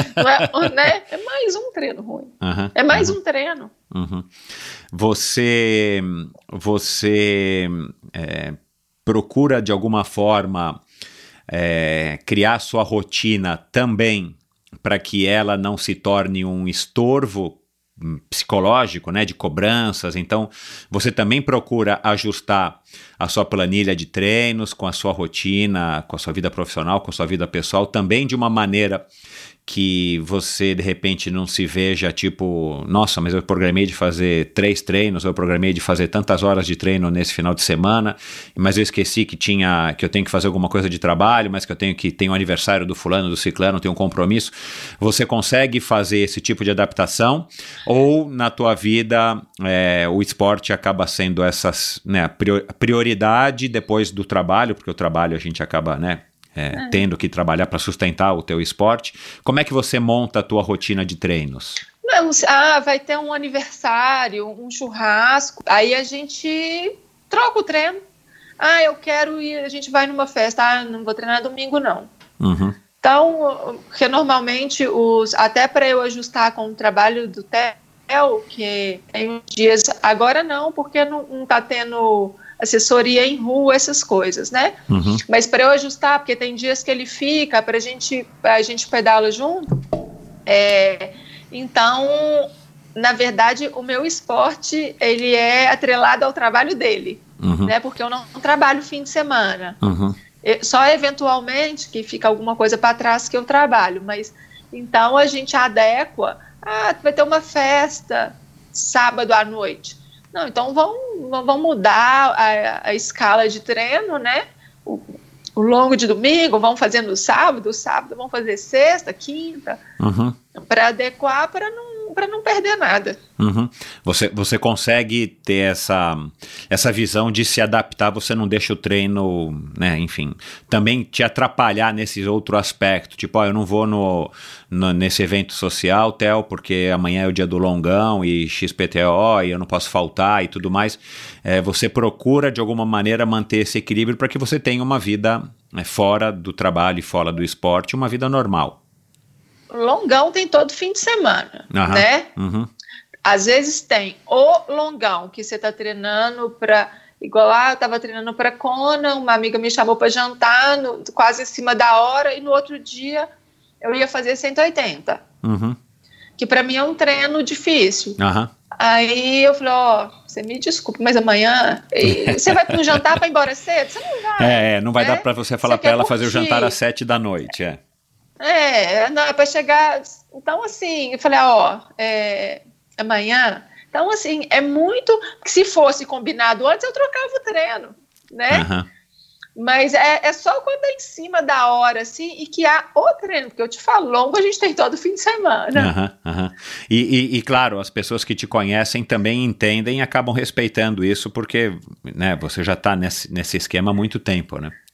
É, e acaba que é aqui em casa a gente tem uma, uma cumplicidade, né? Especialmente do, do, uns tempos para cá, porque o Theo ele teve um problema no quadril que ele tem artrose. Aham, E aí tinha parado de correr. uhum, E agora ele está junto com um, um, um, profissional voltando a correr.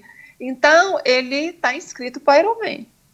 Ah, a que gente legal. é, é. Então a gente, se acontecer o Ironman de Florianópolis em novembro, a intenção é os dois completar. Que legal. Então, é, vai ser a então, primeira vez que ele vai fazer um Ironman? É, primeira vez. Uau, que bacana. E, Tomara. é, e assim, com essa, e com essa dificuldade, né? Que, que ele tem uma artrose no quadril. Uhum. Então, ele não pode correr um volume muito grande. Ele já fez maratonas, ele já fez. É, até 2013 ele corria. E aí foi quando descobriu, e então ele parou de correr, deve ter um ano que ele tá, que, um ano, um ano e pouco que ele começou a retomar. Ótimo. Mas assim, tem com uma série de limitações, né? Tem que.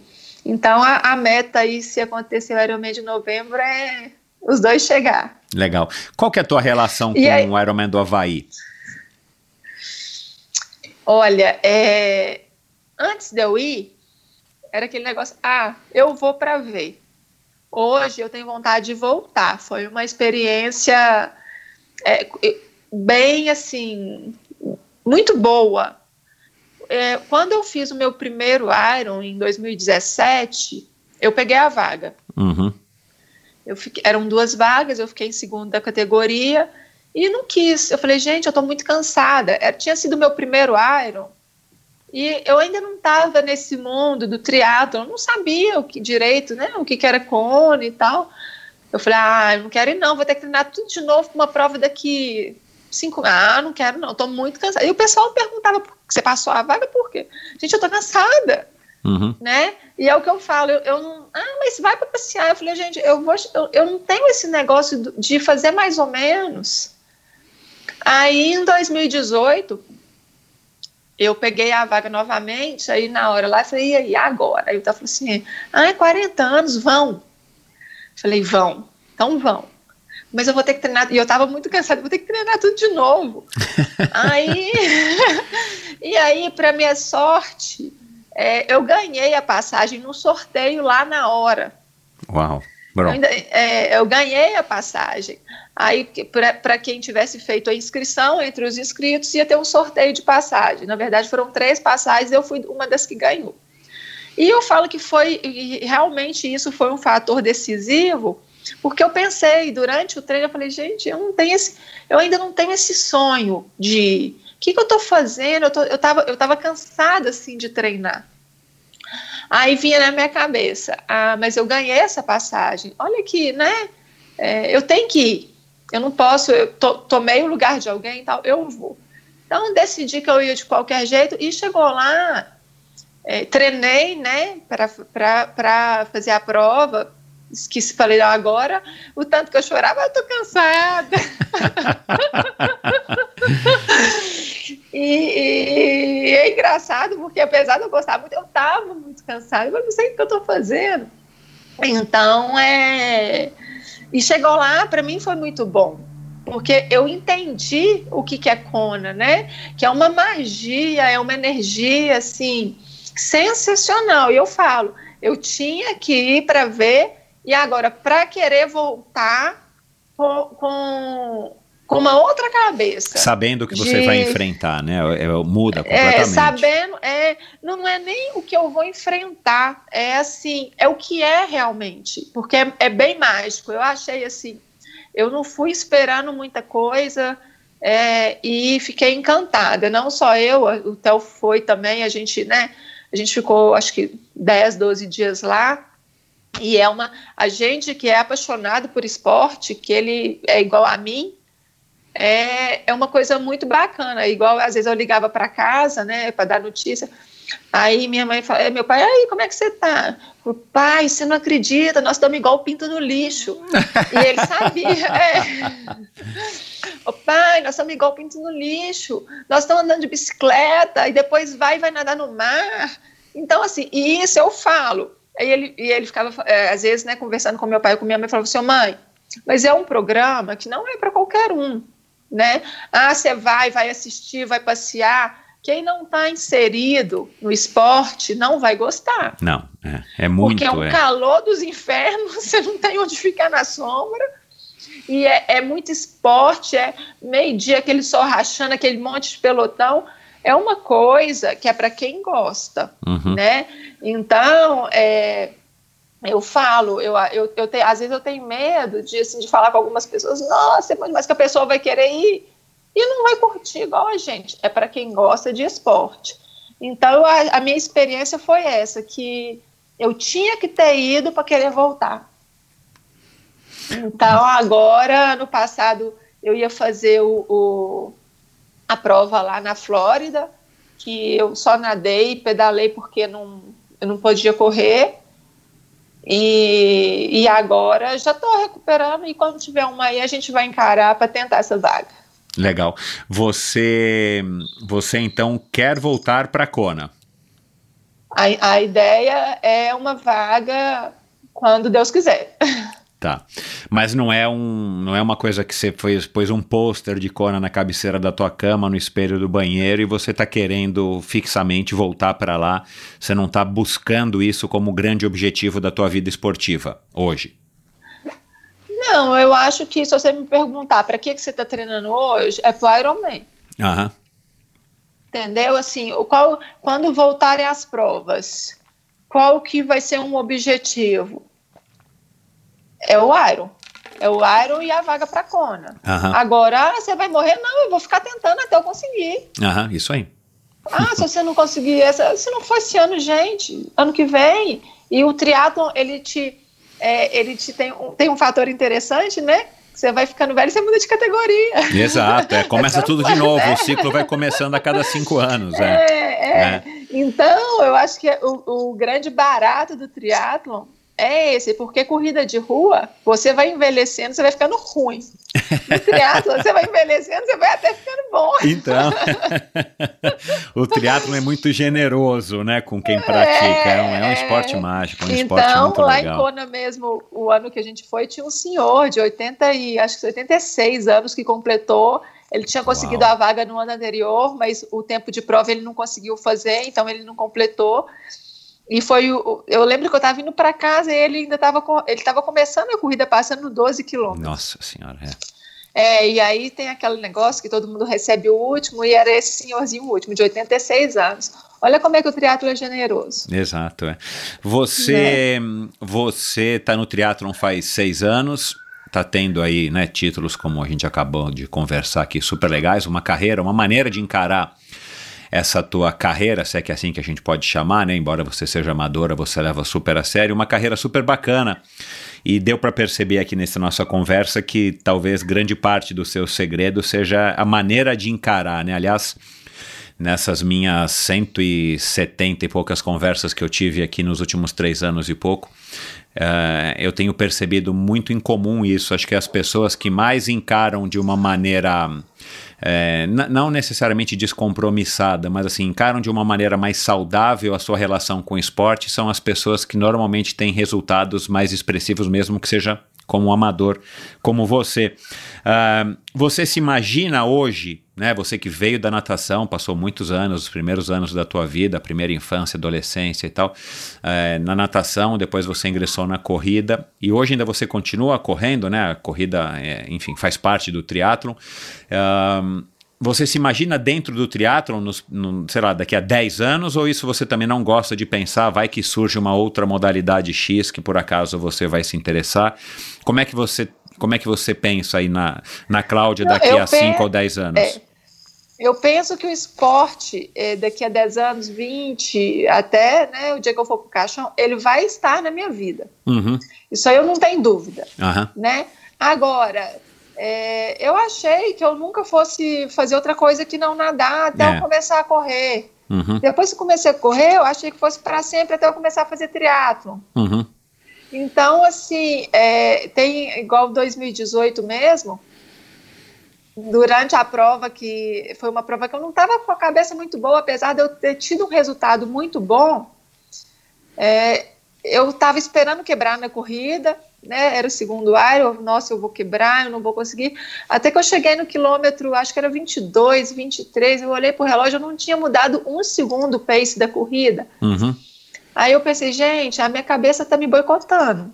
Eu tô aqui, e aí eu vim com aquela força, eu sou é corredora, eu tenho que correr. E Aham. aquilo me deu uma força. Então, eu assumi um lado de corredora. Eu falei, eu sou corredora, eu gosto de correr, eu corro, né, a distância longa. Que que eu- minha cabeça tá me go- go- assim, dentro da prova, eu consegui enxergar que eu passei quase 24, 25 quilômetros com minha cabeça na corrida me boicotando. E eu não tinha, é, assim, tudo bem, tinha aquela subidinha da, da, Igrejinha. da igre- igrejinha Aham. e tal. É, e eu não tinha assim, mudado o que eu tinha planejado, não tinha subido um segundo. Então, assim, nessa hora eu acordei, eu estava num sofrimento, assim, eu falei, gente, o que, que eu estou fazendo? Eu sou corredora. Então, assim, dentro do triatlo eu ainda me enxergo corredora, ainda me enxergo nadadora. E se você me perguntar, você você tem intenção de continuar para os próximos 10 anos? Tenho. Mas se aparecer uma outra coisa, bom, eu posso fazer também, Uhum, né? uhum, uhum. Sendo esporte, eu... O que que te, o que que Já te que é atraiu? esporte, O que que te atraiu pro triatlon, né? Porque para mim pareceu, é, olhando a tua carreira, né? Enfim, de- depois que a gente tá vendo a obra pronta, ah, nada, natação, né? é, e, e- e dá a impressão que assim, se a gente tivesse que desenhar, né, num, num papel assim, um sonho, assim, tipo, v- vamos traçar um objetivo aqui para, sei lá, para o meu filho, para minha filha. É, vou querer que ela seja nadadora até os 15 anos de idade, depois ela comece a, a, a correr e depois ela encaixa a bicicleta de alguma maneira, porque a bicicleta é um esporte maravilhoso, mas é um esporte perigoso, né? Que no nosso país a gente não tem como dizer que, que é um, um esporte que a gente mas eu pode acho que em incentivar. todo país, não é só aqui, É. não. Não, o ciclismo por é si só é um esporte É. perigoso, mas aqui com a falta de respeito, com a falta de estrutura, com a falta de estrada, piora. Mas enfim, dá a impressão que, a- que, que, que você foi sendo construída esportivamente para se tornar uma triatleta. Né, talvez um pouquinho mais de habilidade na bike que você também vai conseguir desenvolver se você quiser, né? Porque também, enfim, no triatlon principalmente não é esse nível de habilidade que a gente precisa, né? Esse um nível alto de habilidade. Mas é, então dá a impressão que depois de você ter tido resultados expressivos na corrida, principalmente nas meias maratonas, não precisamos falar de maratona, seria que uma evolução natural, tipo, ó, agora até porque você está ficando cada vez mais velha, né? Então, ótimo, eu posso ter mais, uma recompensa maior, um prazer maior praticando o triatlon. É, foi mais ou menos isso? Como é que o triatlon entrou na tua vida? Foi uma influência, assim, é, de, foi na época, o Theo já tinha um ano que ele não podia correr, ele não queria nadar, é, aí estava uma fase assim, ele, ele com a assessoria, mas meio deprimido, e uns colegas de assessoria já tinham comprado uma bicicleta, aí a gente foi passar é, Natal na casa da minha irmã, eu falei, vou comprar uma bicicleta. Aí que ela mora nos Estados Unidos, aí ele, ah, mas você vai andar onde, não sei o quê? Eu falei, eu vou comprar uma bicicleta. Uhum. E eu tinha feito o Rei e Rainha do Mar, é, eu estava buscando uma forma até de, de incentivá-lo a fazer algum esporte, que ele foi nadador a vida inteira e estava com esse problema de quadril, sem, sem querer, sem poder correr e sem querer fazer outro esporte. Aham. Aí foi no fim de 2013, eu falei, ah, tem uma prova aqui no Rio, vamos fazer esse Rei Rainha do Mar? Aí, ah, não, mas a gente está sem nadar. Eu falei, olha, vamos mil metros, mil metros, se você nadou a vida inteira, eu nadei, a É, gente aguenta, não precisa claro. treinar não. Exato. E aí, é, e aí eu entrei numa prova que era beach biathlon, que é a- a- era a natação e a corrida, e eu estava correndo, e ele foi para natação. E aí eu fui su- super bem na prova, falei, ah, nadei corri, né, e você que sai correndo na areia, né, que é trem doido, que sem, sem tênis, sem nada. E ele curtiu muito, e isso despertou de novo nele o esporte, que que com esse negócio que eu comentei do- da artrose e tudo, ele tinha ficado bem deprimido, assim, é, com essa situação. Então eu falei, eu vou comprar uma bicicleta. Ah, mas você vai andar onde? Não sei o quê. Eu falei, eu vou com a Nath, com os meninos, vou andar. E aí foi quando eu comprei a bicicleta. E o primeiro dia que a gente, que eu saí, ele veio de carro atrás, é, aqui, na, aqui na BR, e passou uns dois treinos que ele fez, ah, vou comprar uma bicicleta. Não vai dar para ficar assim, não. E foi quando ele começou, retomou. E foi uma foto da, da, gente continuar fazendo as coisas juntos. Ele ia pedalar e, e porque até um ano e meio atrás ele não estava correndo ainda, uhum, né? Uhum. Então, e agora sim, a gente não sabe até quando que essa corrida vai, mas está fazendo muito bem e não está piorando, então Tomara. É, a meta é o Ironman. É. Tomara, tomara. É, Você... É, então eu comecei assim, por, ah, tem uns amigos pedalando, então vou pedalar também. Uhum. Tá, mas procurando uma alternativa também. Uhum. E esse desconforto na bicicleta, né? Esse, essa falta de estar à vontade na bicicleta não foi suficientemente forte para te, te impedir de continuar na, na, no triatlon, né? Não, eu não tenho habilidade. Uhum. Não, eu, não que eu não tenha vontade, ah, né? Tá. Então, é, eu tenho uma falta de habilidade. Eu não sou uma pessoa, assim, para correr eu sou uma pessoa. Eu sou social, eu gosto de correr em grupo, eu gosto de conversar durante a corrida. Tem, claro que tem treinos que não dá para fazer isso, que é de tiro e tal, mas é, ah, vamos fazer longo, vamos. Adoro ir conversando com muita gente perto e tal. Agora na bike, assim, você fica um pouquinho na frente, você fica um pouquinho atrás e não chega perto de mim, não, porque eu não tenho habilidade. É, é, é. Não, é, né? eu, eu, já conheci pessoas assim, eu como, enfim, eu, eu não sei se eu sou um ciclista, mas assim, como uma pessoa que pedala desde quando me recordo é, que me lembro por gente, eu acho que é, é um jeito legal de, de, enfim, das pessoas agirem, já que elas mesmas não têm a confiança nelas, né? Eu acho que é um jeito mais é. seguro e super legal do que a pessoa que não tem noção de nada e está no meio do pelotão, porque aí sim é um risco gigantesco para quem está perto. É, ah, então assim, eu vou para a estrada a pessoa, é, chega aquela pessoa conversando do meu lado, eu fico, ai meu Deus, ai meu Deus. Aí eu diminuo um pouquinho.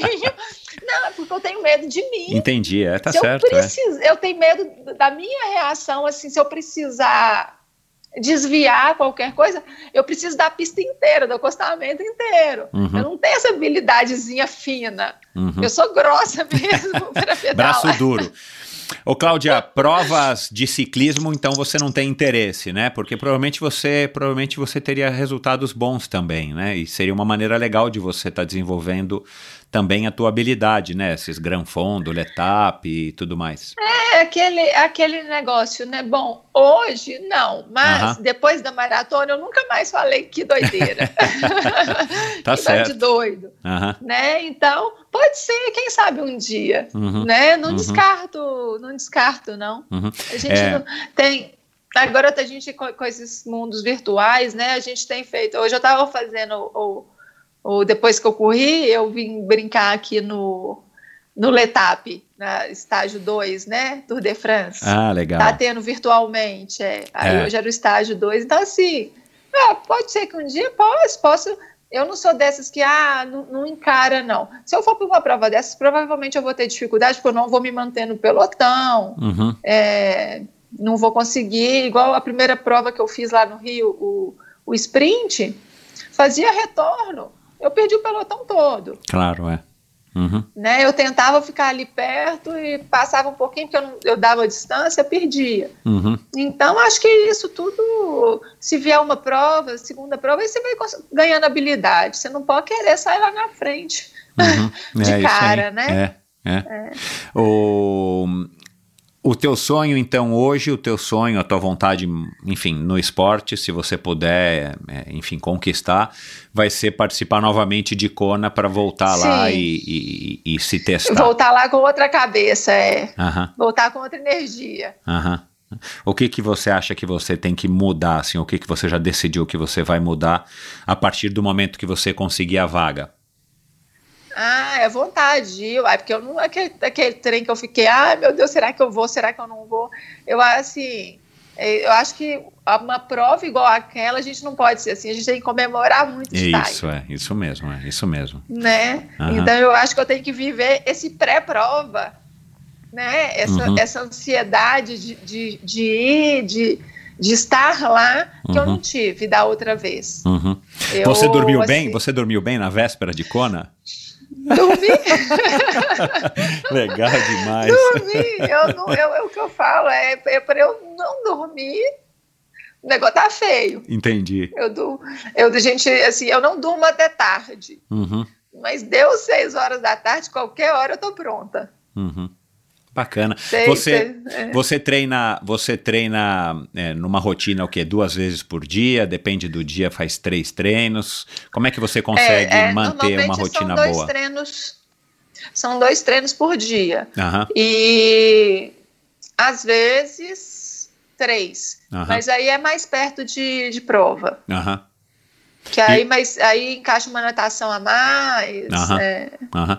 Você, você, você faz algum treino ah, auxiliar além das três modalidades? Você faz treino de força, musculação, alguma coisa assim, yoga? Eu faço um funcional duas vezes por semana. Aham, Mas que não é, é aparelho de musculação uhum, e com peso que não é muito. aham. Duas vezes por semana, meia hora, 40 minutos, que não dá para encaixar mais nada. É, a rotina fica mais puxada ainda, né? É. Aham. É. E às vezes você chega para fazer, você tá tão cansado que é melhor não fazer. Uhum. Então, assim, eu ponho duas vezes que eu acho que é o, o suficiente e, e, e é o que eu consigo. Uhum, uhum. É, de novo, eu acho que essa maneira de encarar o esporte, você vê, né? No teu caso, tá dando resultados super legais. É, você só tem o lado bom, né? Isso é, isso é uma coisa boa, né? Do esporte, quando a gente não vive do esporte, né? Você ter o- somente o- É. as coisas boas, senão não tem sentido você ficar sofrendo porque não conseguiu a vaga É, pra não- Kona, chorar, ficar deprimido, enfim, ou ficar muito frustrado quando você não tem o resultado que você quer. É simplesmente você alinhar as expectativas com, com, a, com a sua dedicação e você consegue ter, é, enfim, esse equilíbrio E é que saudável. eu falo, é, uma coisa que eu acho que, que o esporte ele ensina é que você não vai ganhar sempre. Aí já não é, eu- quando eu falo é, ganhar, é a sua meta. Não, é, ganhar, não estou falando nem de subir no pódio, não. Você tem uma meta, que seja subir no pódio, que seja um determinado sempre, que seja uma determinada vaga. Você foi para a prova com aquela meta. "Ah, A minha próxima meta é a vaga para Kona. Uhum, Não deu. Ah, meu Deus, não quero. Não, não, deu hoje. Bom, eu já tô meio treinada. Qual que é o próximo? Isso aí. É lá que eu vou tentar. Uhum, É assim, ah, se você cai 500 vezes, você vai ter que levantar 501, porque senão você vai ficar no chão, exato. né? Então, assim, é, o bonito no esporte é que ele te dá a chance. Uhum, O bacana é que ele te dá a chance de você tentar novamente. É igual às vezes, e, e- e você tem que ter uma carga que aquilo não te, não te mine. Porque uma coisa que eu vejo muito, assim, que eu via, especialmente na corrida, é o tal do sub 3. é, É, a pessoa, ela treina, faz uma temporada de treino para fazer o sub 3. Aí ela vai lá e mete 30015. o cara não fica contente, né? Ele não fica contente, é um puta tempo, É, e a pessoa, eu conheço um monte que nunca mais correu. é, é. Então, assim, é, as expectativas que a gente cria, a gente tem que criar expectativa em um plano caso aquilo dê errado. Uhum, Ah, eu quero fazer o sub 3. E se não der, bom, eu vou tentar quando de novo? é. Né? É porque você tem que se preparar, porque a, a expectativa é a mãe da decepção. Uhum, Então, não é que você vai. Uh, ai, que legal, ficou faltando 15 segundos. Não é isso. Né? A gente não fica satisfeito, dói, a gente fica remoendo aquilo, mas você já tem que ter um plano B para. Tá, e eu vou tentar quando de novo? Para você continuar se motivando, para aquilo não virar um, um peso para você, aham, né? aham. É, eu, eu fui muito feliz assim com, com o esporte, com essas questões de, de tempo. Eu só não fui feliz com os sub 40 minutos. Eu demorei muito. Mas, não, eu já tinha feito o sub 3 em 2011. Acho que eu fui correr 10 abaixo de 40 uns 4 anos depois. Uhum. Então, é, eu, eu sempre tentava, tentava, tentava e não dava. Então, assim, a gente, é o que eu falo, é, você tem que criar, eu acho que a meta é legal, o objetivo é legal para você continuar. Se, se, é, a evolução é muito bacana. Aham. Né? Desenvolver, evoluir, isso é muito bacana. Agora, às vezes, é, você tem que aprender a lidar com isso, Uhum. né? Ó, não deu. Eu fui, eu, eu treinei, treinei, treinei, fui mundial, machuquei a perna, perdi duas provas que seriam minhas provas alvo ano passado, Uhum. que era o mundial de 70.3 e o Ironman do Panamá. Uhum. Ah, vou ficar chorando. vou- Não, fiquei treinando bicicleta e natação, era o que eu tinha para fazer, Claro. né? Então cheguei lá em, em Nice, não ia fazer a prova, subi oito vezes aquela, aquela morro lá. Aham. Então, assim, eu falei, ah, vou subir lá todo dia, então, já que eu não vou poder, né, não vou ser competitiva na prova, vou, vou, vou subir lá. Então, assim, você tentar fazer do- do- do- de uma situação que não é boa, que eu confesso que eu não queria estar lá nessa condição de, de não poder competir, mas, bom, eu estava lá, né, então vamos divertir Isso de aí, alguma é. forma. Com saúde, de fazendo o que a gente férias, gosta, é. é, é. Uhum. Então, é, para o Panamá, lá na Flórida, foi a mesma coisa. Né, cheguei, eu já sabia que eu não ia correr, fui para a prova e assim: não, eu vou nadar para burro e vou pedalar até morrer. Quebrei no quilômetro 170. falei, "Ah, é hoje que eu vou arriscar esse pedal. Aham, Né? aham. Falei, é hoje que eu vou aproveitar para arriscar esse pedal meu, que eu, não, que eu não- normalmente eu não faço isso. Aham. Nossa, no 170 eu queria que acabasse, era ali mesmo, já não tinha perna para nada. Cheguei igual um gatinho pedalando. Mas tá bom, é isso. Eu acho que até nessas horas, né? Eu falei, ah, eu, tá, já que eu não posso correr, eu vou experimentar isso aqui. Vamos, vamos fazer muita força. É, Nossa, passei, passei cem- os quilômetros 100, eu tava assim, totalmente fora de potência, de, de, de tudo. é. Aham. É, mas Ai, você viu como quebrei, um né? aprendizado, né? Para você fazer um teste, é. um teste bem, bem valendo mesmo, né? É, então eu acho que é isso, é aproveitar o, o, o que tem de bom e o que, o que nem tem de não tão bom, mas que você vai fazer virar bom. né? Exatamente. Que, vai, que, vai, que vai somar na tua vida, na tua experiência, para que você, Isso, na é. próxima oportunidade, você, você melhore e tal. Cara, que bacana, que mensagem legal para a gente encerrar esse bate-papo. Cláudia, Parabéns, muito bacana essa maneira como você encara o, o esporte. Não é à toa que você está tendo esses resultados super expressivos. Que fique aí uma, uma mensagem para quem nos ouve, né? Porque o triatleta ele tem uma tendência a, a, a, ser talvez um pouco exagerado em tudo, e eu acho que tem que ser, porque senão a pessoa não aguenta a rotina né, de três, Intenso, de três né? esportes. É, o triatleta é um, é um. Normalmente é um ser bem intenso e às vezes. É, exemplos como o seu, o próprio Thiago Vinhal aqui deu um exemplo, né, sendo um triatleta profissional, um dos melhores do Brasil, é, junto com o Igor Amorelli na distância longa. Ele deu um exemplo bem legal também de como você consegue encarar de uma maneira mais suave, sem perder a seriedade, de uma maneira mais leve, sem perder a determinação, a dedicação, né? E eu acho que você deixou bem claro aqui essa tua, esse teu estilo, essa tua filosofia. É, bom, Passa as tuas redes sociais, quem quiser entrar em contato com você, você já é um sucesso aí no Instagram, né? Pelo menos que eu te sigo bastante e tudo mais. É, você interage bastante com as pessoas, as, as, as, meninas, principalmente as mulheres, interagem bastante com você. Como é que é essa troca também, essa.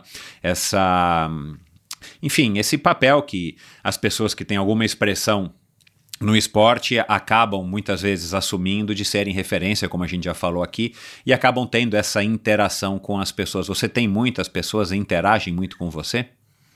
Sim, é, as pessoas normalmente elas mandam. Eu não sou muito, às vezes é, eu não sou de ficar postando todo dia, toda hora. Até porque eu acho que para você fazer isso você tem que você tem que ter um tempo, é. né? Então, às vezes, assim, eu demoro, eu, ah, eu quero postar isso, eu demoro uma semana para conseguir organizar para postar alguma coisa. Uhum. E às vezes as pessoas vêm, comentam e tudo, e, e eu sempre respondo. Deixar de responder, é, eu nunca deixo, porque eu acho que Bom, se você está ali, se você postou, se você colocou, você tem que, né? Você tem que você se, se comunica doar com também. as pessoas, claro. É, é, sim. Então, é dentro do que eu consigo, até eu gostaria até de, de, de ser mais. É, interagir mais no, nas redes sociais, mas às vezes o, o, tempo mesmo que eu não consigo. Ah, eu gostaria de postar mais é, sobre treino, sobre, mas é, eu não, no ritmo que eu tenho hoje eu não consigo. Uhum. Que é porque, e assim, uma coisa, eu tô, tô treinando, eu tô treinando, eu tô trabalhando, eu tô trabalhando, eu não consigo ser meia nas coisas que eu estou fazendo. É. Ah, eu vou trabalhar aqui, mas deixa, deixa eu ir fazendo um, Um post, sei lá. um, um É. post aqui. Eu não consigo. Aham. Eu sou 100% o que eu estou fazendo naquele momento. Aham. Então, é, é- esse é meu problema com as redes. Gostaria de ser mais interativa, né? Interar Se tivesse umas duas horas a mais por dia, né? É, é, talvez eu, eu conseguisse. Bom, mas o Instagram é a rede social que você mais interage? Você tem Facebook? Como é que é mais fácil para quem está nos ouvindo, Não, eventualmente para quer mim entrar hoje em é contato Instagram. com você? É, mais prático. arroba é. Cláudia Dumont.